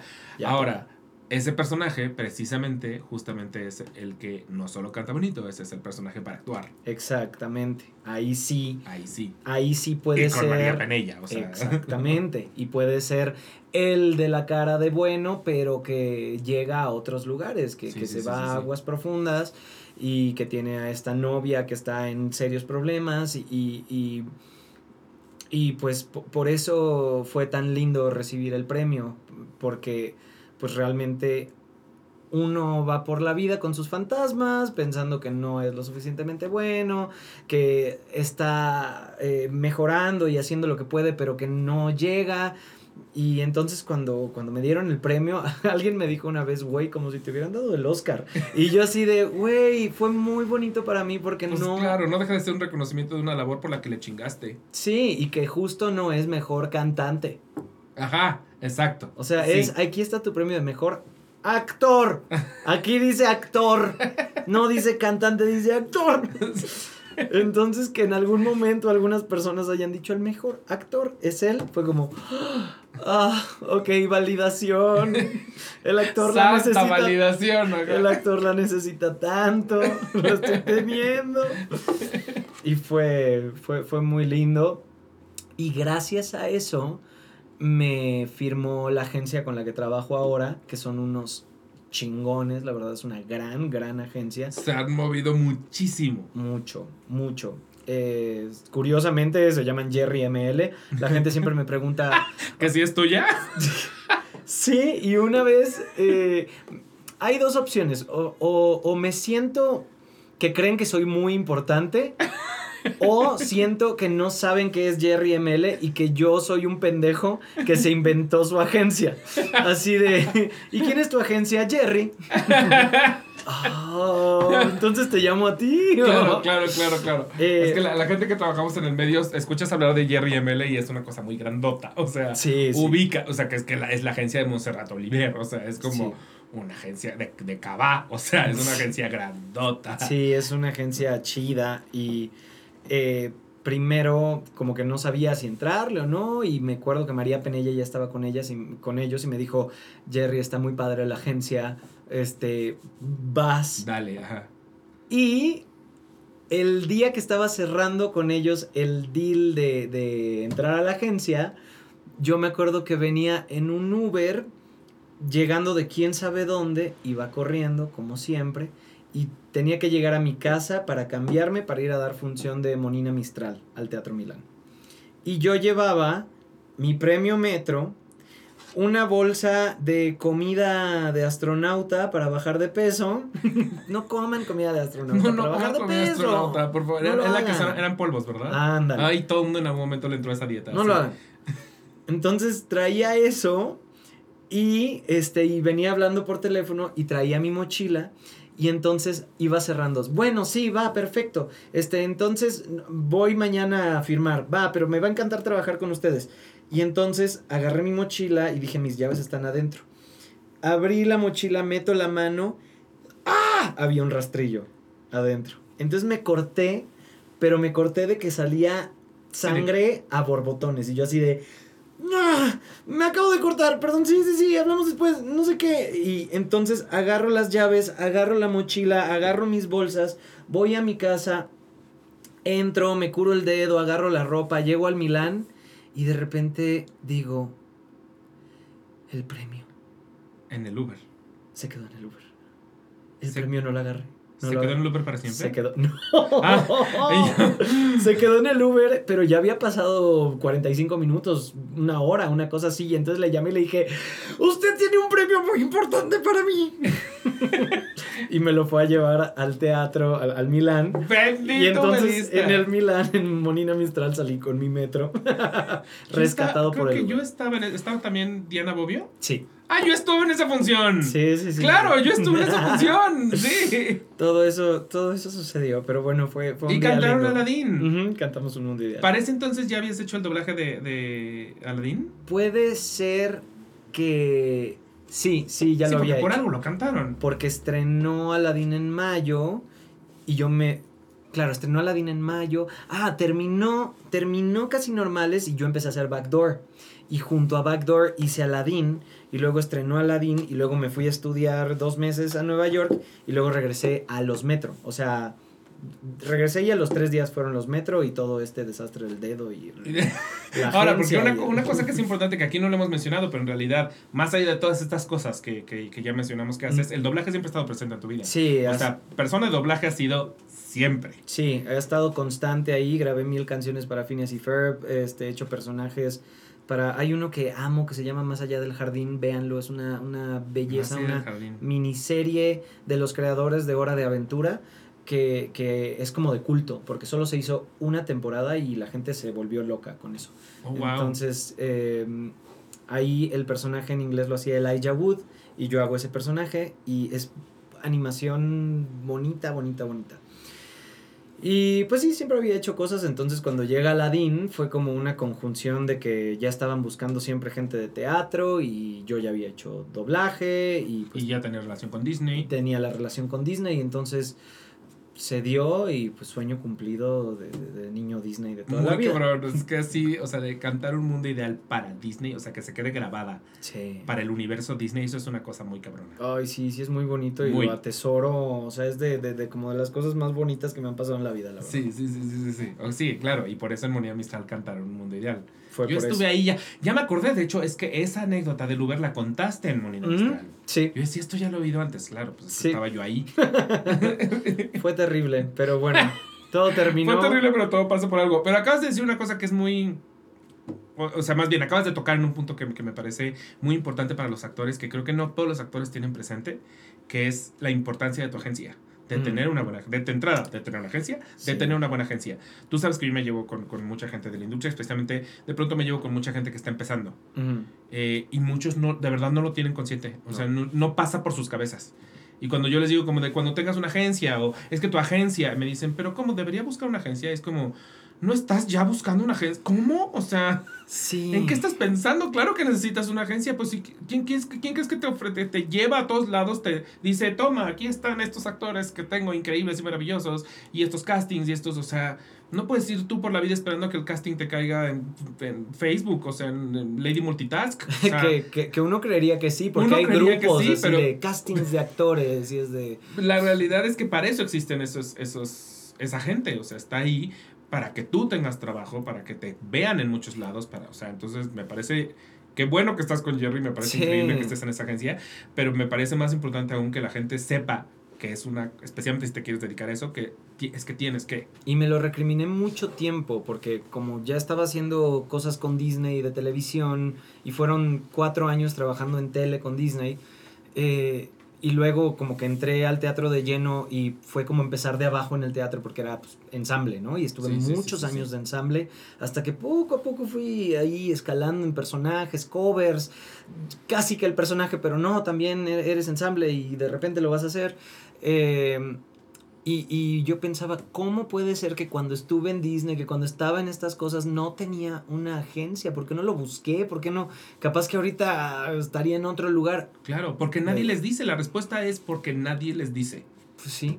Sí, sí, sí. No hay entrenamiento para esto, ya sabes. como, que, como que de pronto, claro, al, actor se le entrena actuar, pero se les olvida que también se les tiene que entrenar a salir al mundo y ser funcionales como actores. Sí. Y conseguir trabajo, y etcétera. Entonces, en ese sentido, en realidad sí tenían que enseñarles a tener una agencia y a, pagar impuestos, ya sabes. O sea, ah, siempre. Eh, son cosas que tenían que ser las básicas. Secundaria y prepa, secundarias y prepa, si me eligen presidente. yo voy a hacer que en todas las secundarias y prepas enseñe a cocinar, a los impuestos y a lavar ropa. Sí, yo no sé ninguna de las tres. Mi, ropa tiene la humedad, no sé cocinar ni mergas y no sé pagar impuestos. Ah, pero no fuera el binomio cuadrado. ¿no? Tampoco es el binomio cuadrado. Ni las capitales de África. Y ahí o sea, estabas. fui a la escuela? ¿Yo a qué vergas fui a la escuela? ¿Ves? Pero tal vez si te hubieran dado clase de cocina la aplicarías. Exacto. Creo que lo único que aprendí en la escuela fue, y esto sí se me quedó eternamente grabado, en clase de biología me, me dijeron cómo cogen los caracoles. Ah, Y que aparentemente tienen un dientito que no se les ah, alcanza a ver, pero que cuando cogen se lastiman un chingo con el dientito. Ah. Esa imagen se quedó para siempre en mí. Odio pero el resto de las cosas que pude haber aprendido escolarmente hablando No me la sé. Odio el dientito. Me Odio está el dientito. dando muchísimo asco. Oye, y eso por alguna razón sí lo aprendí. Bueno, ¿por qué? porque es muy impresionante. O sea, la imagen es muy fuerte. Eh, quiero decirle a los actores de teatro que no tienen representación. Tenemos un arma que los actores que no hacen teatro y quieren dedicarse a la tele y no, está, no han estado en una obra nunca, no tienen. Podemos encerrar a una gente a vernos dos horas Exacto. la cara. Podemos decirle, toma, Gracias. te doy estos dos boletos que le puedes pedir de favor a tu producción. Oye, hay cortesías. Oye, descuéntamelo. Oye, dame un descuentazo. ¿Ves cómo? Y entonces invitas a los agentes, a los, a los managers, con sus dos boletitos, que capaz que no te cuestan ni un peso, y los obligas a verte la cara y ver tu trabajo. Jerry, te amo. Acá, es que literal esta conversación la acabo de tener hace una semana con, con alguien que me dijo, es que no sé cómo hacer esto. Y le dije, de entrada, invita a los managers a verte. Tienes una buena obra, es un gran escaparate, no, nada te cuesta darle un boleto a esta persona, dos boletos, está diciendo Manu, y también dijo Jerry. No, hace dos semanas. a pasar dos semanas, nada te cuesta decirle, ven a verme. Y es gratis, o sea, a ellos tampoco les cuesta y ellos también están buscando a quién representar. Entonces, me le, o sea, es que literal esta conversación la acabo de tener. Entonces, es, hermoso oírlo de tu boca porque aparte tú eres más, tienes más credibilidad que yo porque tú lo vives, o sea, literal lo vives. Eh, pero bueno, quiero, quiero saber también en qué momento encontraste tu comedia. Yo creo que fue a través de los años de que me vieran como el chistosito y el amigo y el... Siempre el sidekick tiene la comedia. Es, que sí eres muy comedioso, pero, pero una cosa es que, que, que seas chis- naturalmente chistoso y otra cosa es que de pronto hagas backdoor, ¿ya sabes? Sí, Backdoor surgió después de Casi Normales y creo que todo, to- todos estos personajes que había hecho antes donde siempre la comedia estaba presente fueron aunado a ya esta búsqueda de la verdad y del dramón también, como que fue entender los dos lados, fue entender el lado, vamos a hacer sitcom ridícula de Disney de Sí. y vamos a hacer ah, con Karina Gidi y entonces combinémoslo y entonces podemos hacer una comedia muy realista con tintes súper absurdos que, que es Backdoor pero donde eh, eh, por lo general parte de una conversación en este tono Sí, sí, sí, sí, sí, sí, de repente sí. alguien está absolutamente Nada más loco alguien está diciendo una pendejada, pero, Pero- en este tono. Sí, Exactamente, lo está diciendo con toda la convicción y con todo, o sea, no, no está diciendo, ah, soy chistochito. Ajá, no, o sea, no, no, no, no, no, no, sí, no hay vocecitas, no hay, o sea, Exacto. son, son personajes viviendo. Acabo de ver uno justamente tuyo en el que en el que se encuentra como que se encuentran a alguien del, del pasado y la novia le empieza a decir como ay claro nos conocimos en y empieza a decir puras situaciones que a ti te meten como en un en qué momento estuviste en una orgía o sea es- ese es el último que acabo de ver por Sí. cierto. Sí, sí, sí, sí, sí. me parece muy divertido justo por eso porque justo es como qué pasaría si tu novia de pronto empieza a soltar de la nada como de te conozco de la orgía o sea, Y eso es lo que me encanta de Backdoor, ese absurdo, pero siempre desde un lugar como muy realista. Y creo que, que, que es de los proyectos que más quiero. O sea, es un proyecto que llevo en el corazón. Nivel, la próxima semana tengo un llamado nocturno, llamado diurno y llamado nocturno. Y voy a estar despierto 36 horas porque quiero hacer Backdoor. Sí, sí, sí. Hay gente que, que lo hace, que, que ese tipo de cosas las vive por la peda, ya sabes. O sea, Exactamente. Hubo un tiempo en nuestras vidas que era como, voy a estar en vivo 36 horas porque pretendo empedar y no dormir. Y ahora es como, porque pretendo trabajar un chingón. Sí. Porque te pretendo tomar un vuelo, ya sabes, el tipo de cosas que ahora ah, ya de adulto es como, esas 36 horas no las duermo por, porque me impulsa completamente algo que no tiene alcohol. ya sé. Y que además y es vas muy difícil aceptar que llegaste a ese momento. Y vas pensando, ok, tal vez si me duermo 45 minutos en Sí, el Uber. En el Uber, ajá, sí, sí, sí, sí. sí y tal vez si cuando llego, después de, me, me maquillan rápido y luego es- me, me duermo una hora, porque total, el, sí, el, creo dicen que puedes sobrevivir sin dormir horas seguidas, pero durmiendo horitas. Cachitos. Entonces, es solo cumplir el, ¿cómo se llama? Estos, el, el ciclo REM. Ajá, ajá. O sea, básicamente planeas tu supervivencia. Exactamente, estoy planeando mi supervivencia de la próxima semana porque amo Backdoor. ¿Y fue difícil entrar a Backdoor? Pues fue un casting que fue al mismo. Ese mismo día tenía un casting para una novela de Televisa que me acuerdo que hice y dije, güey, me fue fatal. Pero mientras estábamos en el casting, se alargaba y se alargaba y se alargaba. Y yo tenía callback de, de Backdoor.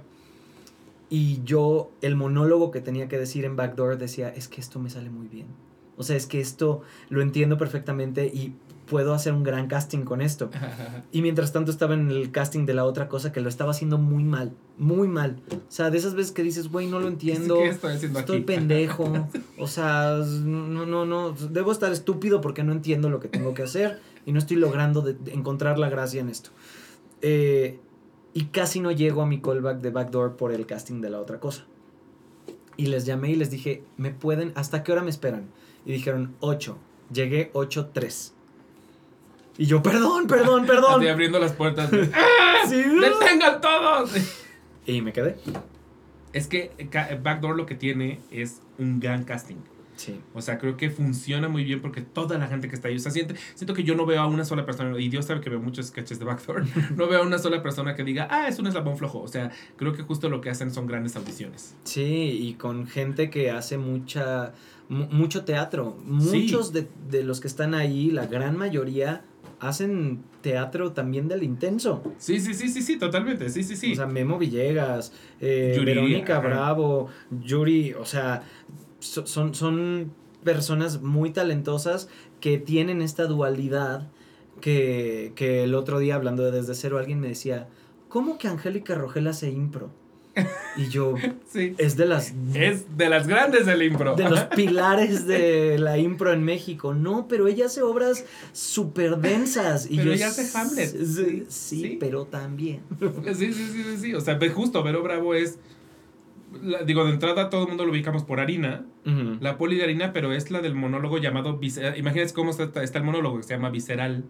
Entonces, es esa, es, es- es las dos. Sí, sí, y a mí al principio también me, me imponía mucho estar con esa gente. Yo decía, güey, estoy con Poncho Borbolla, o sea, estoy con, Sí, sí, sí. estoy con gente muy, muy heavy y espero poder estar al, al nivel y, y los admiro mucho, mucho, mucho.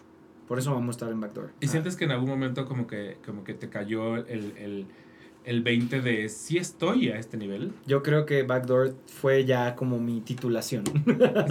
o sea, si, si este Rent y em, Spring Awakening con San Pedro y todo esto tal vez fue como mi- mis primeros años de universidad, Backdoor fue ya. O sea, vas a hacer 200 sketches y esto tiene que salir bien. Sí, sí, sí. sí, sí. Entonces, y, y con esos actores, y con esos textos, y en ese tono. Eh, entonces siento que ahí terminé como de entender qué era lo que tenía que hacer y cómo, desde dónde. Y a partir de Backdoor me sentí como ya mucho, mucho más seguro de mí mismo. Siempre con las inseguridades del actor, que somos los peores. O sea, nos encanta Sí, sí, flagelarnos, pero, pe- pero ya sintiendo que pues tenía la experiencia suficiente eh, para, para sentirme bien con mi trabajo. Ahora, siento que todo este entrenamiento, porque ha sido un entrenamiento de vida, justamente como que los proyectos siento que van cayendo donde tienen que ir cayendo en el momento en el que ya estás listo para ellos. Sí, Y creo que desde cero, por ejemplo, eh, no te pudo haber llegado antes, ¿no? O sea, como que creo que tenías que haber pasado por todo esto, porque aparte yo te veo en desde cero y siento que, siento que es uno de los pilares de desde cero. O sea, cuando yo voy a ver desde cero entiendo que es un, un elenco enorme y que todo el mundo lo hace increíble, pero, pero siento que hay, hay, hay algo que tú sostienes, porque siento que tienes esas tablas y esas herramientas que ha sido pasar por comedia, y ha sido pasar por musicales, y ha sido pasar por, por cosas de improvisación. O sea, entonces no estás, en realidad estás muy bien armado para hacer desde cero, ¿sabes? y la impro fue eh, también algo que, que me ha dado herramientas como actor. Y también probablemente terminó ahí como de, de, de, de afinar algo, no, no, nunca se termina, pero al menos como de asentar algo en, en el arrojo a la hora de actuar, o sea, en esta valentía de, güey, dilo, capaz que es una mierda, pero dilo. Pero dilo. Solo dilo, no te detengas porque te vas a ver peor si haces... Así dices, aguacate con queso. O sea, mejor di aguacate con queso y grítalo sí, sí, sí, y, ya, y si no estuvo bueno. Y alguien más, aparte lo vuelve a estar en un ensamble, es que alguien más lo, lo retomará Exacto. Y algo harán con aguacate, con queso, todo, todo una, una conga. Eh, sí, probablemente. Que pasarían desde cero, claro que sí, no. Y ahí sí le agradezco muchísimo a Angélica Rogel también porque ha sido Y, a- y por supuesto a, este, a- a Playhouse, que, que están produciendo esto y que durante, antes de la pandemia, estuvimos cinco meses entrenando desde cero. Fue, fue un proceso muy largo que jamás creímos que iba a acabar. Y que luego llegó la pandemia. que la había sido semana- frustrantísimo. Sí, sí, pandemia, la semana del estreno fue no, no, y le continuamos todavía durante la pandemia y creo que se asentaron muchas cosas durante, durante este tiempo sin hacer impro y a la hora de retomar, pues se notaba, se notaba que todos ya traían ahí como un, un- un entendimiento de qué había que lograr. Si bien no todo el oficio, un entendimiento que nos Sí. daba bases sólidas para seguir entrenando y lograr hacer un musical cada función. Es que la cosa es que agarraron un concepto de entrada, pues sí, un poquito no hecho, un poquito no Un poquito hecho. difícil. Un poquito difícil, pero aparte un poquito no hecho. O sea, no, no era, no era como que pudieran eh, tomar referentes, como de así lo hacen en tal lugar, así. En realidad es, eh, lo estamos creando nosotros aquí y como nosotros lo creemos son las reglas del juego para los que vienen a hacerlo después. Sí, Entonces, está, está muy cabrón justo que hayan, pues sí, hayan tomado un reto, que era muy reto, muy. Y hayan decidido, vamos, vamos a jugar con esto, o sea, vamos a ver hasta dónde, hasta dónde nos lleva. Y le empezaron a sumar además, re- o sea, el ir a verlos la primera vez y descubrir que encima de todo hay un momento en el que vamos a hacer un homenaje a un musical. O sea, que es como, ah, además de todo decidieron, vamos a meterle reto al reto, o sea... Mm. Vamos, vamos a, a- a- a meterle el salsa banero, ya sabes, o sea, como a ver si nos picamos. Y curiosamente creo que esos son los momentos que nos, eh, que, que como que más nos amarran. O sea, todos los retos dentro del reto es como, ok, ahorita hay que sobrevivir a esto. paso por paso, hay que sobrevivir a el homenaje a un musical conocido. Venga, ok, ¿qué sigue? Ahora hay que sobrevivir a que ten- esta ca- canción tiene que ser rapeada. Ok, y ahora hay que sobrevivir a que el público pidió que haya una inundación. Venga.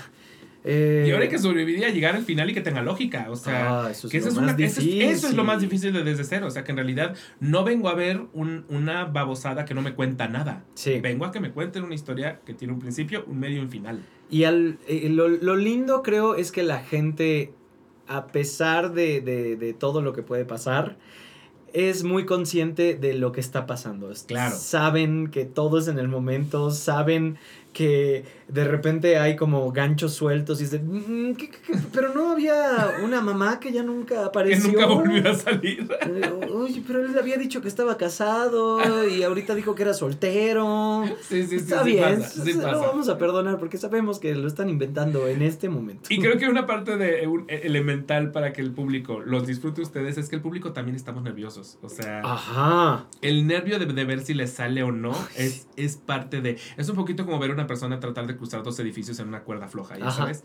O sea, a ti también te sudan las manos. Totalmente. Entonces, eso es muy emocionante porque cuando, cuando lo logran, cuando sale la escena, cuando sale el número musical, siento que el teatro entero como que respira con un. "Ah", No, se puede.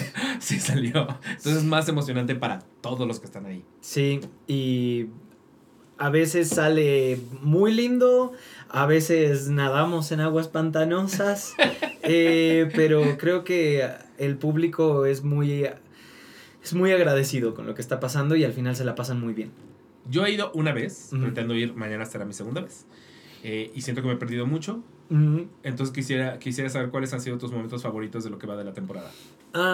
Yo he estado, estuve casi en todas las primeras funciones, ahorita ya van dos en las que no me toca, pero hubo, hubo una hace dos semanas que se trató de, ahora verás, ¿de qué era? Ay, es que ha habido muchos momentos muy estúpidos, como que, como que siempre, como que, eh, ah, ya me acordé. Denisha era la hija de una productora, de la, de la esposa de un gran productor musical. Yo era la, la esposa. Denisha, mi hija. Y Denisha quería tener un grupo de K-pop. Y entonces Denisha cantó toda una canción sobre el K-pop, intentando convencerme de que ella tenía que ser la gran estrella. Y, y fue muy bonito, muy, muy bonito. De repente yo tenía a Giovanni, que era un mesero, intentando convencer a esta señora cachonda. Y la señora se prendía y le bailaba al mesero y decía, ¡ay, está bien! El K-pop está sabroso. Eh, ese es uno. Hubo, hubo un momento de un ensayo que, que, este, qué estupidez pasó. Tenía que cantar, una maestra tenía que educar a unos niños como muy cabrones. Y lo hizo a través de relacionar los nombres de los estados y las capitales de México con groserías. Oh, wow. Y hubo toda una canción de eso. O sea, Chihuahua chingona, no sé, cualquier estupidez. Y, y, salió tan bonito y es de esos momentos que decimos, ¿por qué no fue con público? Claro. ¿Por qué fue en un ensayo? ¿Por qué no está grabado para la posteridad? Sí, y siempre hay cosas muy estúpidas, ¿no? O sea, el absurdo siempre está muy presente en Desde Cero. Pero, pero es, es divertido vivir el absurdo. Y de los homenajes que han hecho a musicales, ¿cuál ha sido el más complicado? Mm, uy, hubo uno muy difícil de Vaselina. que ya habíamos dicho, no hay que cantar números grupales porque nos meten en problemas. Porque si es un coro, pues no vamos a cantar un coro largo al mismo tiempo diciendo lo mismo Claro, en grupo. claro, claro, claro. Este, y cantamos Summer Nights. Fue complicado. Rompieron su propia regla, digamos. Sol- solo voy a decir que fue complicado. Este, pero, pero sobrevivimos. Al final, pues se terminó de cantar la canción y nadie murió. Y nadie murió y no pasó nada la gente al final se la pasó bien. ¿Qué musical te gustaría que, que la gente dijera? Hagan homenaje a. Mm, a Book of Mormon estaría padre. Hacer estaría algo padre. como Hello. Ti, ti, ti, ti, ti, ti". Sí, sí, que no cante números grupales. Bueno, no, ahí cada quien va haciendo como Sí, su- ahí está fácil porque es tiri, tiri, 1, tiri, 1, tiri. 1, 1 y ya, te Sí, libras. Sí, sí, sí, sí. Ay, pero quién sabe, porque hubo uno de Chicago que salió muy bien. Yo estaba en esta, la primera. Sí, este sale muy bien. Y ahí está fácil porque pues cada quien canta su pedacito. Cada quien dice su frase. Ajá, y ya. Sí, sí, sí, sí, ese salió muy bien. Sí, sí, sí. Me urge, me urge volver porque, porque siento que me pierdo de algo cada miércoles que no estoy ahí. Eso es lo bonito que podemos generar cierto FOMO. Ajá, exacto. Y ahora también entonces eres una drag queen. Exactamente. ¿Te, te alguna vez te, imagina- te imaginabas siendo una drag queen? O Claro que cosa- sí, por supuesto. Yo cuando vi, yo audicioné para la primera puesta de Mentidrags Ok. y estábamos ya Iker y yo. O sea, éramos o Iker o yo. Se quedó O Iker. sea, siempre fuiste una dulce. Sí, sí, sí, sí, estaba ahí de dulce. Se queda Iker y este y pues pasa el tiempo, Iker sale y eh, está este espacio vacante y no me acuerdo si yo yo los busqué, o sea, no me acuerdo si yo escribí así de, "Oigan, recuerden que Que aquí estoy. aquí estoy, yo quiero hacer esto." Y, y precisamente había dicho que no iba a hacer teatro, sino era algo que me retara. Y desde cero es un reto enorme. enorme. Enorme. Y Mentidrags es un reto gigante. Sí, Porque hay que hacer tanto, tanto, tanto. Y hay mucha comedia. Y hay notas dificilísimas. Y hay vestuarios muy pesados. No manches, es que los vestuarios. O sea, el carrusel de dulce. El carrusel de dulce es una locura. Y, y no me- o sea, toda la cantidad de ositos que de pronto llevas encima. Sí. Justo no me puedo imaginar lo que pesan. No, bueno, ya me acabo de acordar que en algún momento tienes una cosa de casi de sacerdote, o sea, como de papa de la- del medievo. Sí, sí, sí, sí, sí. Un som- es un sombrero así de. Sí, sí. Yo ¿Qué a ese le llamo el niño Dios. Es el ropón. El ropón. El ropón del niño Dios. Eh, complicado, difícil, porque más tiene un truco para pegárselo, que si lo pegas tantito mal se te despega durante la canción.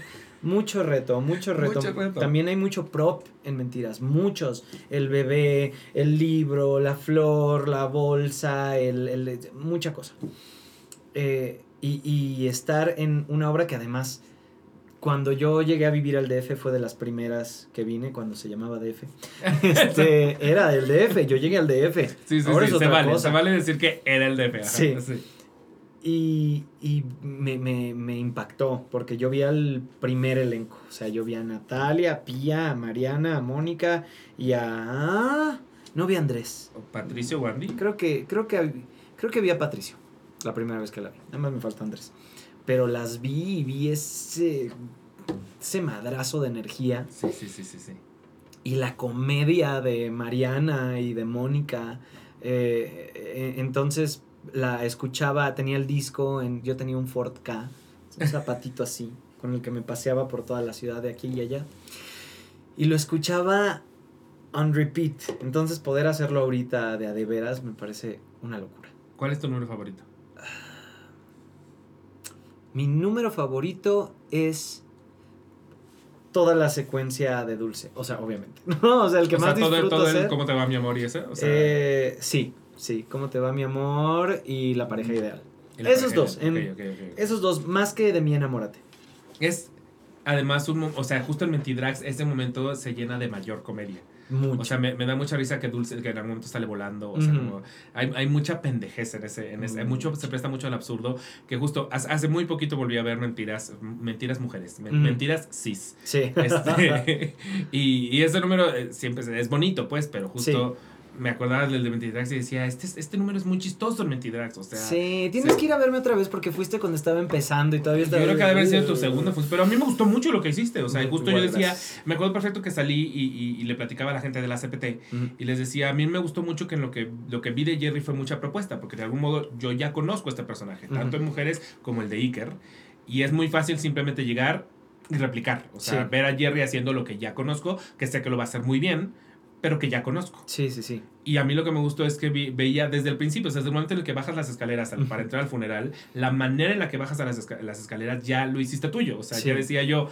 Eso es, eso es distinto, está proponiendo. Entonces me gustó mucho porque igual sí, tal vez fue de, sus- de tus primeras funciones y ahorita tal vez esté mucho más amarrado, seguramente. Pero a mí desde el principio yo ya decía, ah, Jerry está haciendo cosas que trae para, para Dulce, que no están en Dulce desde siempre. Ay, qué bueno que lo notaste, porque me, enca- me encantó poder meter cuanta pendejada se me ocurrió, siempre dentro de, De lo que es Dulce. de sí, lo sí, que sí. es, ¿no? O sea, eh, para mí el reto es propon sin meter un solo texto. Sí, sí, exacto. Sí, sí, sí, sí. Sí, ¿Cómo propones sin meter texto? sí, sí. Y sí es, se ve. O sea, sí está, sí se ve, sí. Claro, totalmente. Meto un par, tal vez, pero solo, solo un par. Y, y verte en el maquillaje de, de Dulce. ¿Ya te habías maquillado de drag antes? ¿Ya Sí. habías sido drag queen? ¿Ya tenías Sí. nombre drag queen? No, pero mi nombre drag es heteronorma. Heteronorma esta, porque además mi mamá drag es fifi esta. Ay, me encanta. O sea, Fifiesta ya te ha maquillado. O sea, ya has tenido el highlighter hasta acá. No me ha maquillado nunca de Fifi, me maquilló una vez de Lady Gaga, una vez de, de mi video de la de, de, de Hocus Pocus. Ah, lo ubico perfecto. Ben Midler. Sí, él, él me caracterizó. Este, entonces nunca he estado tal cual así, pero Puta, es mi me mamaría que te maquillaran de Fifiesta. O Sí. sea, hija de Fifiesta. Sí, sea, sí debería. Brillo así. Toda la mejilla. Le voy a decir, le voy a Sí, decir. eso estaría muy cabrón. Sí. Pues me hace muy feliz verte en, en todos estos musicales. La verdad es que sí, insisto, creo que es- está... Ah, bueno, y en, y en cine, supongo que no puedes decir qué película estás ahorita, pero hiciste una con Itati Cantoral, Sí. este, que creo que fue tu primer protagónico, protagónico en cine, Sí, sí, sí, sí, que también es como muy lindo em, que la gente te vea y diga, sí, vas de lead. O sea, y además llegó en un momento de mi vida en el que yo me sentía muy inseguro con mi cuerpo y pensaba, no puedo ser el protagonista, nunca voy a ser el protagonista de nada. Eh, lo cual, una vez más, regresamos a este tema de, de los estereotipos o los moldes que nos pone la industria. Sí. Pero, O a veces también el, el que te pones tú mismo, o sea, como la idea de tú vas por la vida pensando no me van a ver de esta manera y resulta que la, la persona que te hizo el casting ni lo pensó probablemente. Bueno, casi normal es cuando Diego me dijo, vas a alternar porque quiero que seas Gabe. O sea, me dijo, yo quiero que tú seas Gabe. Va a ser Mariano, pero también me muero de verte, de ganas de verte de Gabe. Y yo sufrí eso, yo creo que toda la temporada, los dos meses y medio, toda la temporada, o sea, era como de, ¿cómo voy a ser yo Gabe? No puedo ser Gabe.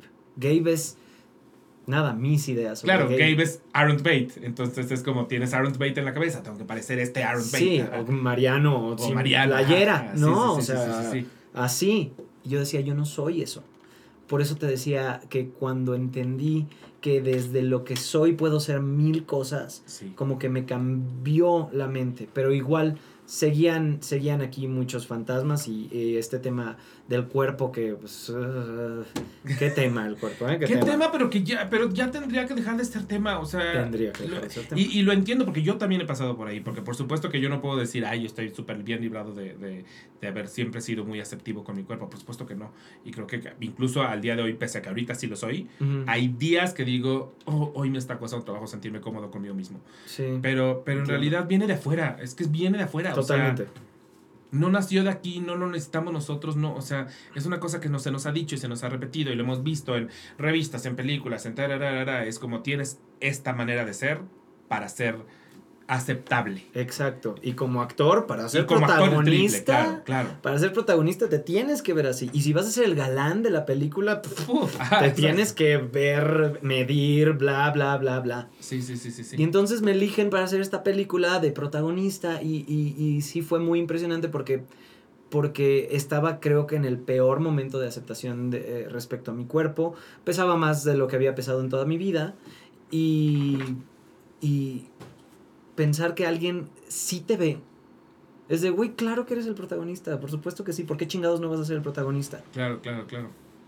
Es muy hermoso. Es la historia de un güey es- que se va a casar. porque un Sí. güey que se va a casar tendría que ser de un tipo de persona? O sea, Exacto, es una persona. Y Esa es una punto. persona. Es una persona que se va a casar, fin. Todavía tiene sentido igual si eres Tarzán, que es como el güey se la pasa colgado en liana, supongo que tiene un Sí. cuerpo muy atlético, O pero es hay, un futbolista Es que un futbolista, está exacto. en la selección, ok. exacto, sí. pero hay historias tan de personas Sí, que no tenías por qué no verte como una persona. exactamente. Entonces, fue, fue muy lindo y yo también ahí le agradezco muchísimo a la producción de Mi Suegra Me Odia por haberme visto y dicho, él, Él. así como es, es lo que queremos. Y me lo dijeron tal cual. Me acuerdo que la, la productora me agarró de la mano y me dijo, eres, es perfecto como te ves. Así como te ves funciona perfecto. Y eso libera, la verdad. Es como, Pues sí, muchísimo. "Ah", pero no todo el mundo lo cree. No, sí, sí, sí, pero pa, vamos para allá. Yo sí tengo, tengo fe en que vamos para allá. Sí, sí. Y sí lo he visto. O sea, ni siquiera es una cosa de, de fe ciega. O sea, creo que sí ha habido un camino recorrido que Sí. si yo volteo a los 90, especialmente a los 90, y, y para acá es como, sí, sí hemos aprendido cosas, sí hemos ido cambiando. Sí nos falta, Sí. pero veo, veo los pasitos en la arena, ya sabes. Sí, se siente esta, esta hipersensibilidad de la que se quejan los, los, pues, lo- los boomers, sobre todo, ¿no? Sí, sí, sí, y todo esto de generación de cristal y tal. Em, tal vez de repente sí hay una hipersensibilidad, pero creo que es la que va a derivar en una regulación de cómo nos tratamos entre todos. Porque hay gente que dice, ay, que entonces ya tengo que pensar antes de decir lo que sea. Y es de, sí. Sí, sí eso es increíble Sí. que no lo- Ajá, exacto, que esa sea la, la gran defensa. O sea, es como, ¿cómo me estás tratando de decir que deberías soltar todo sin que pase primero por la aprobación de tu cerebro? O sea, Ajá, ajá. ¿Qué? O sea, es que hasta en la pregunta viene tu, tu- la respuesta retórica. Por supuesto que tendrías que pensar antes de decir lo que sea. O sea, Sí. el otro día alguien, alguien me dijo, alguien ad- además que quiero, pero con- yo tengo muchas peleas con la gente que quiero por, este, por estos temas, porque hay gente que todavía está muy aferrada a, a lo, que, a lo que siente que es, es su privilegio, a lo que siente que es como debería funcionar el mundo, pese a que eso significa chingarse a muchos otros. Pero alguien hace poquito me dijo, pero es que esto le estorba a mi comodidad, una cosa así. Ah, wow. Y le dije, pero ¿cómo? Estás entonces anteponiendo tu comodidad, que entiendo que es muy cómoda y muy bonita y está en un lugar bien precioso. Eh, y a nadie nos gusta salirnos de mi comodidad, pero la, pero la vas a anteponer a la posibilidad de mucha gente de tener una mejor vida. Tu comodidad está por encima cuando en realidad... Ah, estábamos hablando de lenguaje inclusivo, creo, porque le dije algo, algo Mm. justamente como de, no te cuesta nada usar la E. Y me dijo, pues es que no deja de ser mi comodidad. Y eh, para mí es mucho más fácil, ¿verdad? Así es, mi comodidad. Y era como, tu comodidad no puede ser el pretexto. O sea, no, no puedes usarla de justificación. Es una cosa horrible incluso. Sí. Ojalá te pudieras escuchar. Pero es una cosa horrible que digas, mi comodidad va por encima de toda esta gente que se le está pasando de la verga. O sea, ¿cómo, cómo, cómo, cómo ese puede ser el, el discurso? Es absurdo. Yo, yo, por ejemplo, yo no, yo no lo uso. Yo no uso eh, este, el lenguaje inclusivo. Pero si estoy con una persona que se identifica como ella, por supuesto que le voy a decir que voy a usar el pronombre. Por supuesto que le voy a, que le voy a decir, es, es mi amiga, eh, o le voy a preguntar cómo, te, cómo me puedo referir a ti. O sea, voy a, voy a hacer ese mínimo esfuerzo por no ser una mierda. Claro. No, o sea, es así. Es mínimo. O sea, yo siempre lo he dicho, es como que digan, ok, Gerardo de Jesús, y yo diga, me caga el de Jesús. ¿Puedes decirme solo Gerardo? Mm, de Jesús. Sí, me, vale. O sea, me vale. Y yo, no, no me gusta. Pues así te llamas. Aquí dice, Sí, pendejo, pero no me gusta. No me gusta Yo no lo elegí. y te lo estoy diciendo y te lo estoy pidiendo. Y es una cosa de que meramente reconozcas mi petición como algo importante. Sí. Y, y eso gira en torno a muchas cosas. Y también eh, alguna vez hablé, hace muy poco, insisto, yo me peleo con mucha gente, hace muy poco con, con, un, con un actor que me dijo, en, en, no, no, no, en este podcast, estamos platicando en plan amixes, este, y me dijo que no entendía como el porqué de, de la importancia de la representación en, el teatro y que, que entonces eh, gente gay estuviese en papeles gays y gente negra estuviese en papeles negros y me dijo así como, ¿me estás tratando de decir que entonces yo no puedo hacer el papel de, de Martin Luther King? Y yo, no, por supuesto que no puedes hacer el papel de Martin Luther King. O sea, esto acaba de pasar por tu cabeza. O sea, este pensamiento que me acabas de vomitar ¿de verdad te lo creíste? Y me dijo, pero es que no entiendo por qué. O sea, hay negros haciendo papeles de blancos. Y me puso el ejemplo de Hamilton.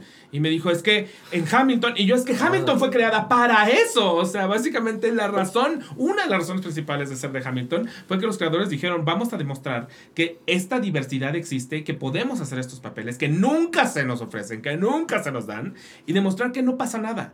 Pero el que, el que siempre lo ha vivido, por supuesto que no te puedes ir, a contar la historia de alguien, un personaje tan importante como persona blanca, y además estar ofendido por la posibilidad de no ser contratado para ser a Martin Luther King. es, absolutamente es ridículo. Es ridículo que eso salga también de bocas de actores teatreros. Además que es como, según yo los teatreros ya, está, ya están en otros lugares y de pronto sueltan esas cositas que digo, Dios mío. Sí, porque, porque ahí vamos, ahí vamos, eh, cada vez damos pasos más firmes, pero sigue habiendo mucha gente que te quiere empujar. Em, yo creo que cuando, cuando hablamos de actores gays haciendo papeles gays y por qué un heterosexual no podría hacer el papel gay, yo no creo que no pueda, pero creo que tiene que priorizarse. También lo creo. No, no es jamás, nunca un heterosexual haciendo. No, porque aquí tienes a este Ay, Germán, ah, ¿cómo se apellida? Germán. Braco. Braco. Germán Braco es encantador, es maravilloso. Eh, yo, yo admiro mucho a Germán, eh, pude trabajar con él hace un siglo eh, y, es, es, muy sensible, es muy consciente de la causa, es muy respetuoso, es, muy aliado. Muy, aliado. sí. Entonces, es alguien muy deconstruido, es alguien que, pues sí, que es congruente con, con con este papel que está haciendo para representar a una comunidad, ¿no? Lo hace desde un lugar respetuoso, bla, bla, bla, bla, bla. Eh, pero si digo, ok, Germán es maravilloso, es guapísimo, es eh, talentoso, bla, bla, bla. Podríamos primero intentar encontrar a ese, ese actor que sí sea gay. Exacto. Y si no está, si no cumple mis expectativas, si no es lo que tengo en la mente, entonces está el maravilloso Germán. Sí, sí, sí, sí, yo estoy totalmente contigo. Es, es, es, es una gran plática que tengo continuamente, que es, no es que no se pueda hacer, y sí, en efecto, los actores están ahí para hacer de todo, o sea, absolutamente. Eh, solamente hay cosas que en este momento son importantes. Claro. Que tal vez una vez que esta batalla esté ganada, en 10 años ya no importe, y en efecto el actor pueda volver a ser el actor. Porque hay actores que toda la vida han sido discriminados por su manera de moverse, por su porque se les nota, ¿no? Porque se les nota. Entonces no te voy a dar el papel porque se te nota. Y ahora que hay un papel donde no importa que se me note, no me vas a contratar. Exacto, donde no importa, exacto. O, sea, esta es la oportunidad para incluirme. Exacto. Creo también que el actor eh, tiene como una, una responsabilidad en cuanto a eh, su, su ¿cómo, cómo lo digo? Su... Ah, cuando puedes hacer muchas cosas distintas. Eh, de diversificar. Sí, este, sí. histrionismo, ¿no? No, ya estoy, ya estoy. Multifacético. No se me ocurre, no me acuerdo la palabra, pero, pero sí, nuestra capacidad de hacer distintas cosas, claro, claro que es algo de que podemos trabajar y la caracterización y tal, pero también viene el otro lado de la moneda, ¿por qué el protagónico masculino heterosexual tiene que ser un macho? Sí. ¿Por qué tiene que ser un machote cuando tenemos mil amigos heterosexuales que siempre les dicen, "Ja, eres gay? Y dicen, no soy gay. Mil, pero siento que eso nos pasa a nosotros. no. Siento que nos pasa en el mundo teatrero mucho porque, lo- porque los teatreros están muy, tien- tienen, tienen muy equilibrado su lado femenino, su lado femi- masculino, su energía más bien, femenina y masculina. Pero yo, yo de pronto me voy a otros ámbitos y, y los hombres de pronto son como muy... O sea, hace poquito que les estaba yo contando a ellos antes de empezar a grabar que me, que me fui de viaje con, con dos hombres muy hombres y que decían, yo nunca lloro. Yo, Wow. yo jamás lloraría en público, yo no lloro, yo jamás. Hace siete años que no lloro, yo no lloro. Y es como, claro, no estoy con actores. Se me olvida que, que cuando regreso a mi mundito, en mi mundito, justo sí, a mis amigos heterosexuales de pronto los, los, los, los- o les dicen muy sensibles o los confunden con podría ser gay, pero es un mundito en donde, en donde están deconstruidos, acabas de decir la Sí. palabra cuando describiste a, a- Germán Braco, eh, y, y son, son gente que se permite ser gente. Sí. Pero en otros lados, el hombre todavía está enclaustrado en este, en este espacio donde el hombre se comporta así y está delineado y no te puedes salir y pintar afuera de la raya, porque Sí. entonces te ves mal en tu grupo de amigos y en tu escuela y con tus familiares y, o sea, todavía tienes que ser ese, ese cabrón. o Pero si tan solo el, el medio y, pues sí, los medios audiovisuales intentaran impulsar la imagen de otro tipo de güey. Claro, porque de ahí sale todo. O sea, al final del día es lo que vemos. Las series que vemos, las películas que vemos. Eh, George Bush, es horrible que insisto tener que, tener que decir que George Bush, Bush tenía razón en algo. pero cuando él dijo que Will Grace educó más a la gente sobre temas LGBT que las escuelas, Oh. tenía la boca llena de razón. Sí. O sea, la realidad es que sí, eso que vemos eh, al final es lo que acabamos percibiendo como verdadero.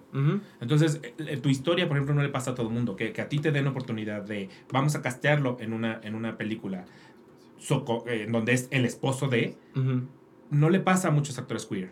O sea, es tú, o vas a salir del gay o no vas a salir. No vas a salir del esposo heterosexual porque eres gay. Y es como justo, esa es la batalla que nos toca pelear ahorita. Y hasta que no esté ganada esa batalla, hasta que no veamos a todos los actores en todo tipo de personajes, hay prioridades. Sí, sí, y, y Smiley, Smiley. Y Smiley en la teatrería. que eso vinimos a promocionar. Smiley en la teatrería todos los jueves con un gran elenco. Eh, sí están priorizando eso. sí están priorizando eso y es una cosa muy bella. O sea, y están priorizándolo también hasta para la audiencia. A mí me gusta mucho y lo platicaba con, con José Ra, que me dijo que todos ustedes aportaron mucho a la, a la adaptación del texto, porque el texto es español y al final del día pues hay muchas cosas que pese a que hablamos el mismo idioma, no se traducen igual, no dan risa de la misma manera, Sí. etcétera. Entonces José Ra me decía, yo me apoyé mucho en Jerry, en Jesús, en Martín, en absolutamente todo el mundo para, a ver, estos chistes, cómo los mexicanizamos. Y que hayan, por ejemplo, hecho todo un personaje que sea como el, como el fan de la más draga y que tenga una cierta manera de hablar muy a la, muy a la gay fandom, Sí.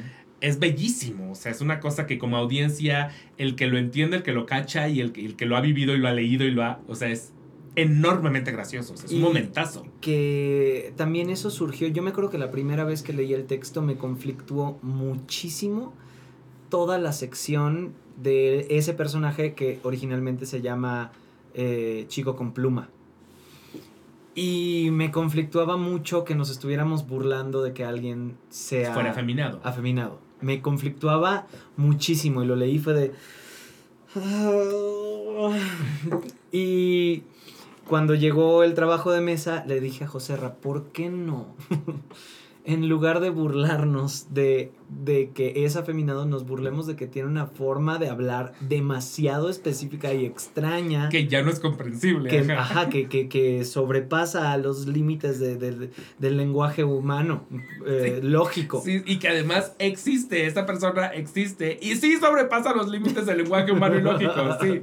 Entonces, eh, sí, sí fue muy lindo que Joserra como que tomara todos, todos estos, pues todas estas ideas que nos iban surgiendo, que creo que nutrieron mucho y mexicanizaron muchísimo el texto. Y a ti te va a tocar justamente hacer todos esos personajes, que no es uno, o sea, son muchos, digo, de algún modo eres Bruno, que es el personaje base, y luego tienes como estos personajes inci- incidentales con los que puedes jugar mucho Sí. a, a crear y, y construir, pues, pequeñas, pequeñas personalidades grandotas. Ay, sí, es muy divertido ese momentito de la obra de, de, de, de, pues jugar a eso y que, y que sabes qué otro proyecto me ayudó. Esto no lo había pensado hasta hoy. hasta hoy que dijiste cosas que me nutrieron para desde cero. Me caigo de risa. si yo no hubiera hecho dos temporadas de Me caigo de risa, tres, tres temporadas de Me caigo de, Me caigo de risa antes de desde cero, probablemente no sería capaz de hacer lo que hago. Claro. Porque en Me Caigo de Risa tenemos que hacer cosas que yo jamás había considerado que eran posibles. Como que un luchador me cargue y me dé una vuelta mientras estoy intentando decir capitales de, de- de- México. O sea, o hacer una impro musical respetando cada letra del abecedario. O, o sea, son puros juegos de habilidad mental relacionados con la impro y por supuesto el escenario inclinado que es un juego de impro en un escenario así Ajá. donde te van tirando pendejadas mientras intentas sobrevivir y decir tu texto. Sí, sí. Eh, Sí, es, es Survivor un poquito. eh, Sí, sí, sí, sí. Eh, hay mucho pastelazo y me caigo de risa. Pero también están todos estos juegos que, que, que, que, que me ayudaron a ser un actor más valiente, creo. Porque dudamos mucho los actores. Y en la impro no puedes dudar. No, no, no, no, no. Más Tienes que actuar del- desde el instinto un poquito. Vas y, y lo que es, es. Y, y en Smiley, esta oportunidad de los personajitos, también el tener el valor de, de jugar, te hace pues atreverte a probar cosas distintas con cada personaje Claro. que, que son muy divertidos de hacer cuando sí hay juego. Cuando estás tenso y estás en, ay, está saliendo bien, uy, y si mejor le muevo esto, entonces pues como que se atora, se atora la actuación. Y el personaje de Bruno, honestamente, no es tan fácil. Porque es un personaje que podría caer en lo, en lo agrio desagradable. Entonces, ¿cómo, cómo lo trabajas para, para al final del día? Tiene que funcionar dentro de una, de una comedia romántica, porque la comedia romántica necesitas que los dos, necesitas apoyar que la relación exista, pese a que en Smiley en específico es mega tóxica. Sí, sí es. Este, es mega tóxica. Sí es. Pero justo el personaje de Bruno, honestamente, es difícil. A mí el de la serie de Netflix, por ejemplo, me caía muy mal. Mm. Muy mal, porque yo decía, es que es, es muy osco, es demasiado agrio. O sea, ya esto es una persona que no entendía, no, yo no entiendo quién lo podía querer. Ya. Eh, Y entonces cuesta, cuesta trabajo agarrarlo. Yo ya vi a Martín y a Jesús, me gustó mucho su propuesta, ya te vería a ti en tu momento, pero, pero sí, o sea, ¿cómo le encuentras a, a Bruno lo agradable? Yo creo que lo que hago es partir. Pienso mucho en la gente que me odia y que.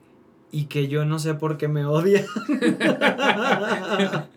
Porque según yo soy muy agradable. Pero que seguro hay cosas de mí que no son agradables para ciertas personas. Claro. Entonces, como intento pensar que él no sabe que es desagradable. O sea, él, él jura que es lindísimo. Y las cosas que dice las dice de verdad, pero son muy desagradables. Sí, sí, sí. O sea, son muy es mamonas, muy mamón. eh, pero él no las dice mamoneando. De repente un poco sí, pero no las dice con la, con, con la intención eh, de generar algo negativo en, la, en el otro. Todo lo contrario, lo dice realmente desde su pasión por las cosas de las que está hablando. Claro, y desde, desde el... También es, es- inseguro, o sea, al final del día no deja de ser un personaje inseguro y siento que un poco su mecanismo de defensa es su conocimiento. También. Entonces es, si no tengo otra cosa, me defiendo con el conocimiento que puede pasar por snob, pero en realidad es- está nervioso. Sí, está nervioso y habla y habla para llenar esos momentos incómodos. Eh, entonces creo que, creo que eso, eso es lo que, lo que me hace abordarlo de un lugar que, que no sea una persona horrible, sino una persona que dice cosas que tal vez no debería. y es muy bonito también eh, el que tengamos historias como Smiley, porque no son, son esta comedia que ya también nos merecemos en la comunidad LGBT, que es la historia de dos personas que se enamoran y funcionan o no, pero que no tiene que ver con su sexualidad, o sea, Sí. que no tiene que ver con si sale o no sale del closet, si a su mamá le gusta o no le gusta, o sea, sí, estas historias que ya tenemos pero es que son cansadísimas, que ya hemos escuchado tantas veces. Y que aquí tenga meramente que ver con dos personalidades que simplemente son súper opuestas. Eh, y que le podría pasar a cualquier tipo de, de, parejas. Eso es lo que estamos siento que estamos ávidos de eso, o sea, de historias de todo tipo. Y creo que por eso Heartstopper funcionó tanto. Por eso Heartstopper funcionó tanto. Porque estás viendo algo donde, claro, hay un conflicto. Este, hay, hay un niño que no se ha asumido como bisexual, lo está descubriendo, al final es un coming of age, pero la gente alrededor ya no es como, ah, o sea, uno ya está fuera del closet. Y si bien hay un par de bullies ahí, eh, pues el güey funciona, funciona en sociedad y tiene sus amigos y eh, lo, que, lo que sí me pregunto de repente es si se puede tocar una historia, eh, una historia entre una, una historia, perdón, una historia de una pareja gay, perdón, una historia de... No es cierto, estoy jugando con ustedes. Si se puede contar, y se vuelve a atorar. la historia de una pareja gay en México sin que haya un conflicto eh, relacionado directamente con ser gay. Que sea, ajá, exactamente. Y no haya muchísimo privilegio.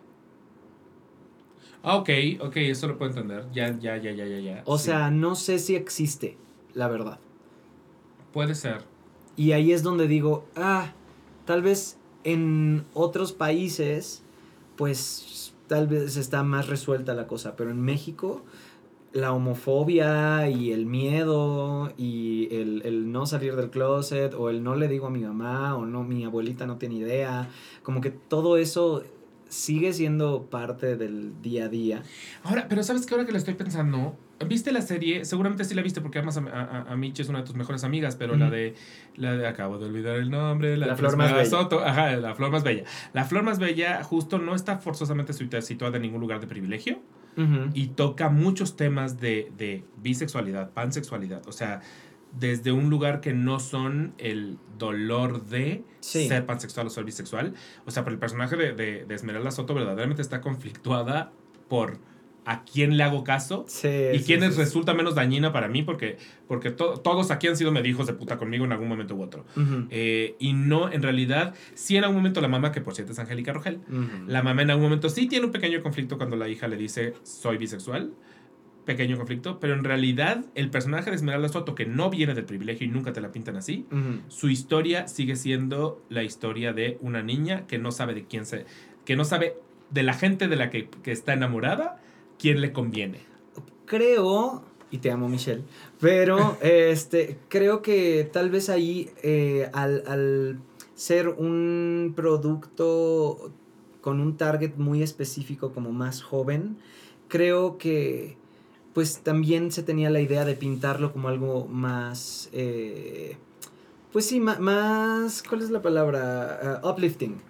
Sí, sí, sí, es, es, muy happy go lucky. Y como dándole la vuelta al, precisamente al conflicto, pero me pregunto si siendo como muy, muy honestos con la idiosincrasia mexicana, realmente podemos sacar ese tipo de temas de una, de, de, de, una serie donde se toquen cosas como muy, de una manera muy honesta y como muy apegada a la realidad. O sea, no digo que no sea lindo ver cosas como La Flor Más Bella o como Heartstopper.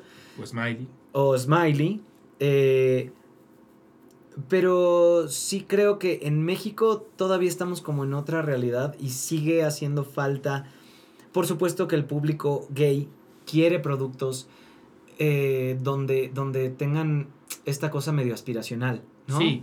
Y, más que nada donde ya no se nos represente como sufridos, como que, como que nacimos del drama. Parece que nacimos del drama y en realidad queremos ya superar el drama para tener vidas normales, comunes y corrientes. Queremos incluso ser los villanos, ya sabes, o sea, de...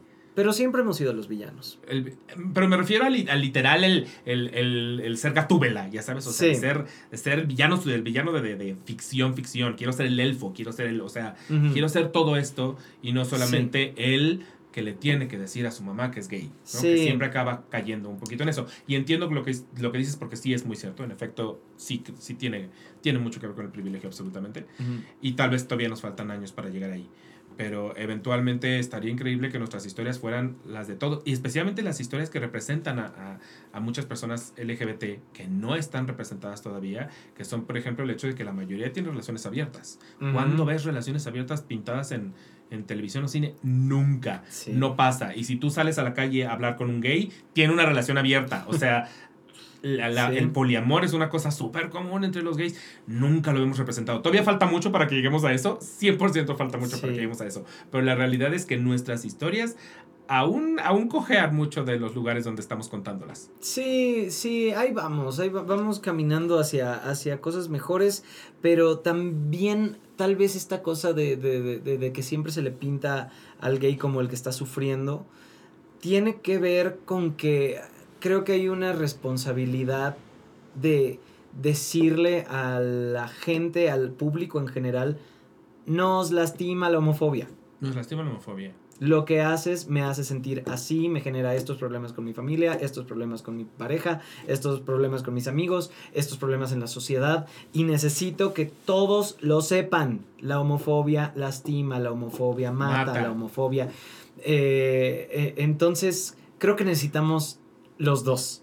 Necesitamos... Sí, 100%. Para que la gente sepa que tienen que parar de mamar y para que los niños gays que están viendo, eh, los niños LGBT que ven este contenido digan, ah, puedo ser feliz. Es que es eso, o sea, sí, exacto, justo, necesitamos las dos, o sea, el, el, el lado, el lado así nos hiere, así nos lastima, y el lado eh, tengo una posibilidad de una vida bonita y, y como dirían en, en, creo que son no me acuerdo si es Trevor Project o, o, o ¿cuál es en el que dicen este It Gets Better? Se me acaba de olvidar.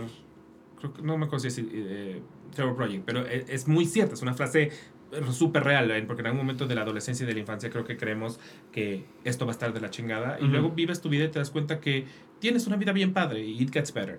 Yo me acuerdo cuando yo salí del clúster, mi mamá me dijo que una de las cosas que le dolía de que yo fuera gay, me dijo, te la vas a pasar muy mal. Eh, sí, quiero, quiero, quiero creer que ahorita mi mamá ya cero piensa así, pero en su momento esa fue su primera preocupación. ¿Por qué? Bueno, volvemos a lo mismo, porque lo que ves en todos lados es gays pasándosela mal. Entonces, la, su primera reacción fue, no quiero que la pases mal.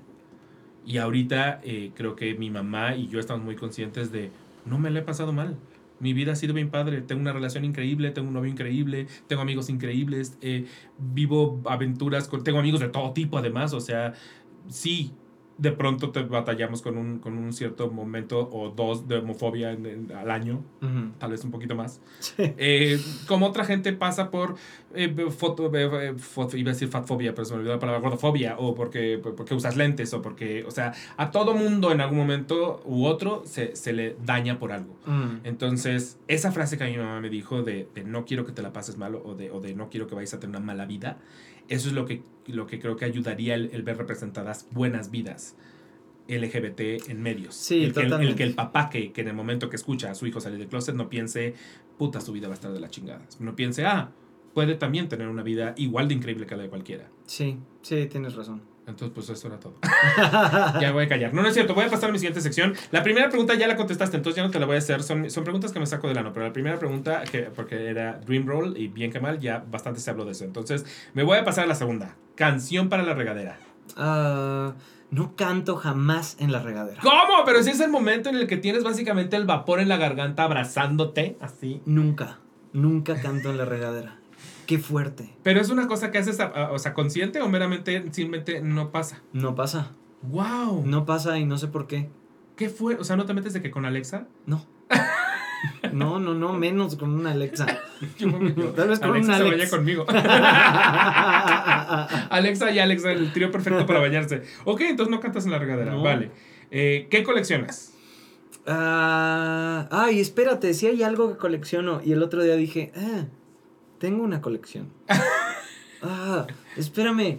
Siguiente pregunta en lo que me acuerdo. Ok, ¿crees en fantasmas u ovnis? Nah, en ovnis sí, en fantasmas no, me parecen dos cosas muy distintas. Okay. Una tiene que ver con otros planos este, que son incomprobables. Y lo otro tiene que ver con posibilidades de vida en otros planetas que existe un, una este, teoría de la cantidad de planetas que podrían albergar vida en la galaxia observable, en el universo observable, que es muy grande. Entonces, ovnis, Ah, pero espérate. No sé si los ovnis son alienígenas, porque muchas veces son naves de espionaje. Hmm. Sí, sí, considerando el ovni espe- específicamente como alienígena, sí. Mm, es posible, es posible. Ok. Eh, anécdota backstage de la obra que quieras. De las un trillón que tienes. Anécdota backstage. Backstage o onstage, pues. O sea, anécdota teatrera, pues. Eh, a ver, en, en, en Rent yo tenía una coreografía alterna del tango marine, que era muy bonita, muy jotera. O sea, de que la, la pusiste tú. Sí. o sea, yo la bailaba, pues, la bailaba Ah. Eh, en piernas. Ah, o sea, Mientras- mientras estaban eh, Marky y Joan bailándole en escena. Yo tenía una coreografía súper, súper jotera y tenía mi público, mi audiencia, backstage, que siempre la veían y era como, mm, Nos gusta, algún día la verá la humanidad. ok, muy bien. Nadie la vio más que ellos, así que es muy, muy VIP. Es momento de subirla a TikTok. Debería. Ok, obra que irías hoy mismo a ver a Nueva York. Ah, uh, Sweeney Todd, Sweeney Todd. Oh, yo también, pero ya viste en cuánto están los boletos. De pura casualidad te sumaste a ver en cuánto están los boletos, que ya están arriba de 500 dólares, entonces ya valió más. Es que ya estamos en un momento horrible de conciertos y, teatro. Que ya, o sea, me molesta mucho que por fin tengo poder adquisitivo. Y no es el suficiente. Y no es el suficiente, porque antes sí me hubiera alcanzado. porque Con, con uno me compraba tres, cuatro. Sí, sí, sí, es real, es real, es real. Y Bueno, ahora, la- es que hay de todo. O sea, yo, yo ahorita que voy, voy a tener chance de ver muchas. Solamente en cuanto me metí, dije, Sweeney Todd, chingón. Eh, me metí y dije, no, Sweeney Todd ya valió. Pero 500 otras tantas sí pude. La cosa es, es la tercera obra más taquillera de Broadway y ahí es una cosa de oferta-demanda. En cuanto empiezas a subir como el, como el, ajá, la espuma, se van los precios al pinche cielo. Y está Josh Groban, y está Natalie Ashford, y está Gaten Matarazzo, y está Jordan Fisher. Pues claro, igual lo O sea. Jordan Fisher es Anthony. es Anthony.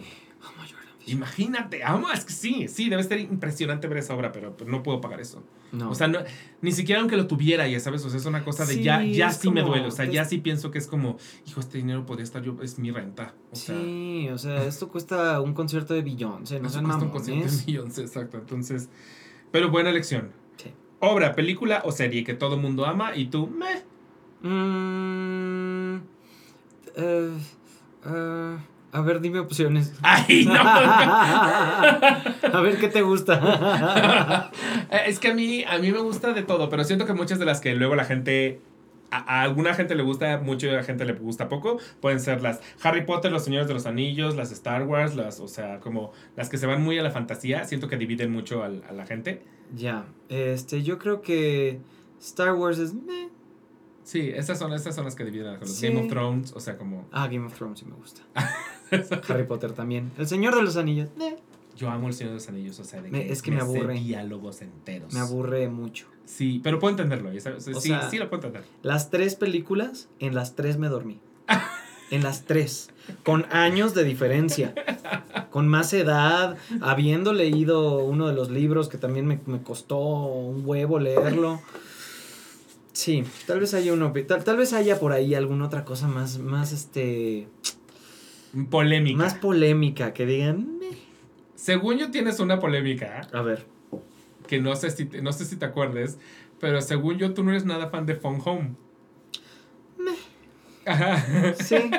Sí, sí, sí. Esa para mí es polémica, porque para mí Phone Home es así de la idolatro. terminé llorando, o sea, pero salí del teatro así y dije, es que está aburridona, ¿no? Esa, Sí. esa para mí sería tu polémica, la verdad. sí, sí es. Ok, eh, si hiciéramos el unboxing de tu cuarto, ¿qué tres cosas encontraríamos? En mi cuarto, Ajá, el unboxing de tu cuarto. a mi gato. ¿A tu gato? Eh, este, Elliot se llama. A Elliot. Eh, a, a, mm, ¿Qué más está siempre en mi cuarto? Ah, es que en mi cuarto no hay nada. Este, no hay, no hay o sea, nada. de que hay una cuarto. cama. O sea, está la cama. cama, closet. el- Ah, bueno, no. En, en, en mi buró hay cosas interesantes. Está en mi buró mi acta de nacimiento. Ah, cosas importantes. Y la caja fuerte. La caja fuerte. ¿Qué hace el acta de nacimiento en tu buró? Ah, pues está ahí a la mano. Es de. por, eh, cual- por cualquier cosa. o sea, por- Y eh, la caja fuerte, la caja fuerte está en mi cuarto, es, Es- importante. De entrada tienes una caja fuerte, o sea, ya, ya caja desde ahí es como, oh, te- Jerry tiene una caja fuerte. Ah, se sabe que nos pagan en cash de repente. Podrías, el, el colchón también sería una buena caja fuerte, o sea, como abrir las suturas del colchón. sí, sí. ok, eh, caricatura, juguete y dulce de tu infancia. Caricatura. em, yo creo que Sailor Moon. juguete. Eh, un, un como pequeño set de Aladdin. De la, era la cueva y venía Aladdin y Abu. Ah, y increíble. este el, el monstruo que estaba como agarrando la piedra roja prohibida. ¿Y cuál era la otra? Dulce. Dulce. mm, dulce. Ay, est- estos, este. Que son como de tamarindo, como muy, muy dulce. Que venían en unas bolsitas. No sé, soy de Mérida. En Mérida todo es distinto. Ah, tienes toda la razón. En. Mérida todo. Ah, ah, la pasta de guayaba. Uf, uf, uf. También, eso es muy de Mérida, pero es, no es un ate tal cual porque es un color más oscuro y medio transparentoso, pero es de guayaba y delicioso. Ok, o sea, pero no es así de que tenga mm, Sonrix, o sea, no es marca Sonrix de, de No, tiendita. no, no, o es de que lo venden, o sea, lo venden en la De que lo venden en la calle. Ajá. Ok, ¿cuál era tu Sailor Scout? Eh, Sailor Moon. Ah, la mismísima Sailor Moon. La mismísima Sailor Moon. Y la última musical que tú traerías a México. Ah, em, híjole. Ah, me encantaría hacer. Este es otro Dream Roll. La tiendita de los horrores. Sí. ¿Se ha montado en México? Yo no tengo memoria de que se haya montado Sí, en México. sí, Seguramente sí, sí. porque es como.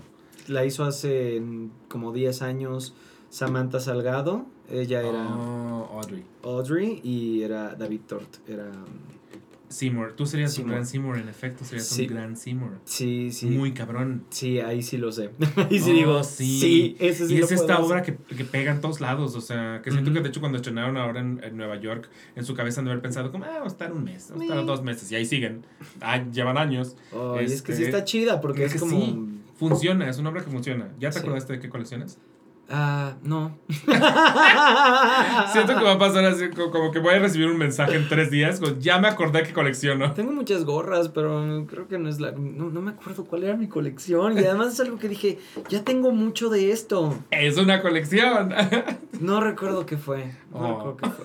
bueno, ni pedo. Eh, recuérdame entonces, Smiley, Mentidrags y desde cero y tus redes. Eh, arroba Jerry Velázquez o Jerry Velázquez en todos lados. Y este, pues vayan al teatro porque es muy bonito. Pero los, de, los datos de cuándo, a qué hora, redes sociales de las obras. Smiley eh, está los jueves en la teatrería a las 8.45. Mentidrags está los jueves y los sábados en el Teatro Aldama. em, eh, los jueves a las 8 y los sábados a las 8 y media. Por obvias razones, los jueves yo no voy a estar ahí. Y desde cero está los miércoles a las 8.45 en el Teatro Ramiro Jiménez, ahí en Coyoacán. Y las redes, pues búsquenla con sus nombres. Y Des- la encuentran. Es que es oficial Mentiras para Mentidrags, porque no hay una específica Mentidrags. Smiley no tiene, creo que Smiley no tiene. es la teatrería. Y desde cero es desde cero musical, ¿no? Por ahí va. Miren. ¿Ves? Ni me lo ibas a ver. Por ahí va. Eh, pero ¿sabes qué? Quiero aplaudir mucho que eh, estas obras que ahora empiezan 8.45, gracias, de verdad, gracias. Porque el tráfico en la ciudad es irreal. O, O sea, sea, ¿tú crees que esos 15 minutos 100%. eh, me- eh, te preparan psicológicamente como, bueno, llego ocho y media, ay, no llegué, llegué 8.45 y llego a tiempo? Te lo juro, te lo juro que, que, que, que sí, o sea, que, que, que son 15 minutos de un colchón súper necesario Wow. en, en esta ciudad. Lo he vivido, o sea, yo he llegado a obras que no empiezan 8.45, 8.45, 15 minutos tarde porque empezaron 8 y media. Sí. Porque esta ciudad te, te impide llegar 8 y media. O sea, ¿cuánta gente no está saliendo de sus trabajos? Corre a su casa para... Mm. En chinga, me cambio, agarro algo, cosa, bla, bla, bla. De Mete aquí a la que mano a sale la bolsa, teatro, mete se- la mano a la bolsa, cortan. se corta, Ah, deja su metro en el Uber. de ahí lánzate al teatro. Claro que haces 8.45. A mí me parece la mejor de las ideas que hayan puesto las obras 8.45 y ya son cada vez más las que tienen 8.45. Gracias. Y yo vi 8.45 y dije, por. Pero mira, Por gente como yo. Ahora entiendo. Gracias, yo de verdad aprecio mucho eso. Y al Aquelarre lo pueden encontrar en Instagram como el guion bajo Aquelarre Podcast y en Twitter como el Aquelarre guion bajo y en Facebook como el Aquelarre, creo. Eh, y a mí me pueden encontrar en todos lados como Inmunisos y Latina, B de vaca, guion bajo, M de mamá, W, N de Nutella Y. Y no se les olvide suscribirse si vieron esta bonita entrevista y cayeron aquí por Jerry. Normalmente digo seguro eres teatrero, pero en el caso de Jerry en específico, siento que lo siguen de chile mole de pozole. Entonces, bienvenidos absolutamente a todos. Eh, en este canal tenemos mucho de teatro, pero también tenemos otras muchas cosas. Aviéntense a la, a la canalera, mm, échense una pequeña búsqueda y seguro se van a topar con muchas otras personas a las que siguen, admiran y adoran, a las que hemos entrevistado en este programa. Entonces, ahora es cuando lo hacen, eh, pónganle suscribir, pónganle la campanita y si nos estás escuchando en iTunes o en Spotify, déjanos una bonita recomendación, unas bonitas cinco estrellas, un bonito comentario. Todo eso nos hace crecer como familia y agradezco al cielo que finalmente hayas podido estar aquí. Finally. Después de tanto tiempo, te lo juro, eres de las primeras personas de, de mi universo teatrero que se volvió de mi universo teatrero. y es como siete años después estás aquí. ¡Qué locura! ¡Qué locura! José R. me dijo, y seguro ya fuiste tres veces a la que la y dije, no, no he podido ir nunca. Es que es lo lógico, es lo lógico, pero, pero me da mucho gusto que estés aquí y siempre me da mucho gusto platicar contigo, porque aparte no es algo que podamos hacer tan seguido, esa es la realidad. Sí, muchas gracias. Me da mucho gusto. Y gracias a todos ustedes por vernos y nos vemos a la próxima.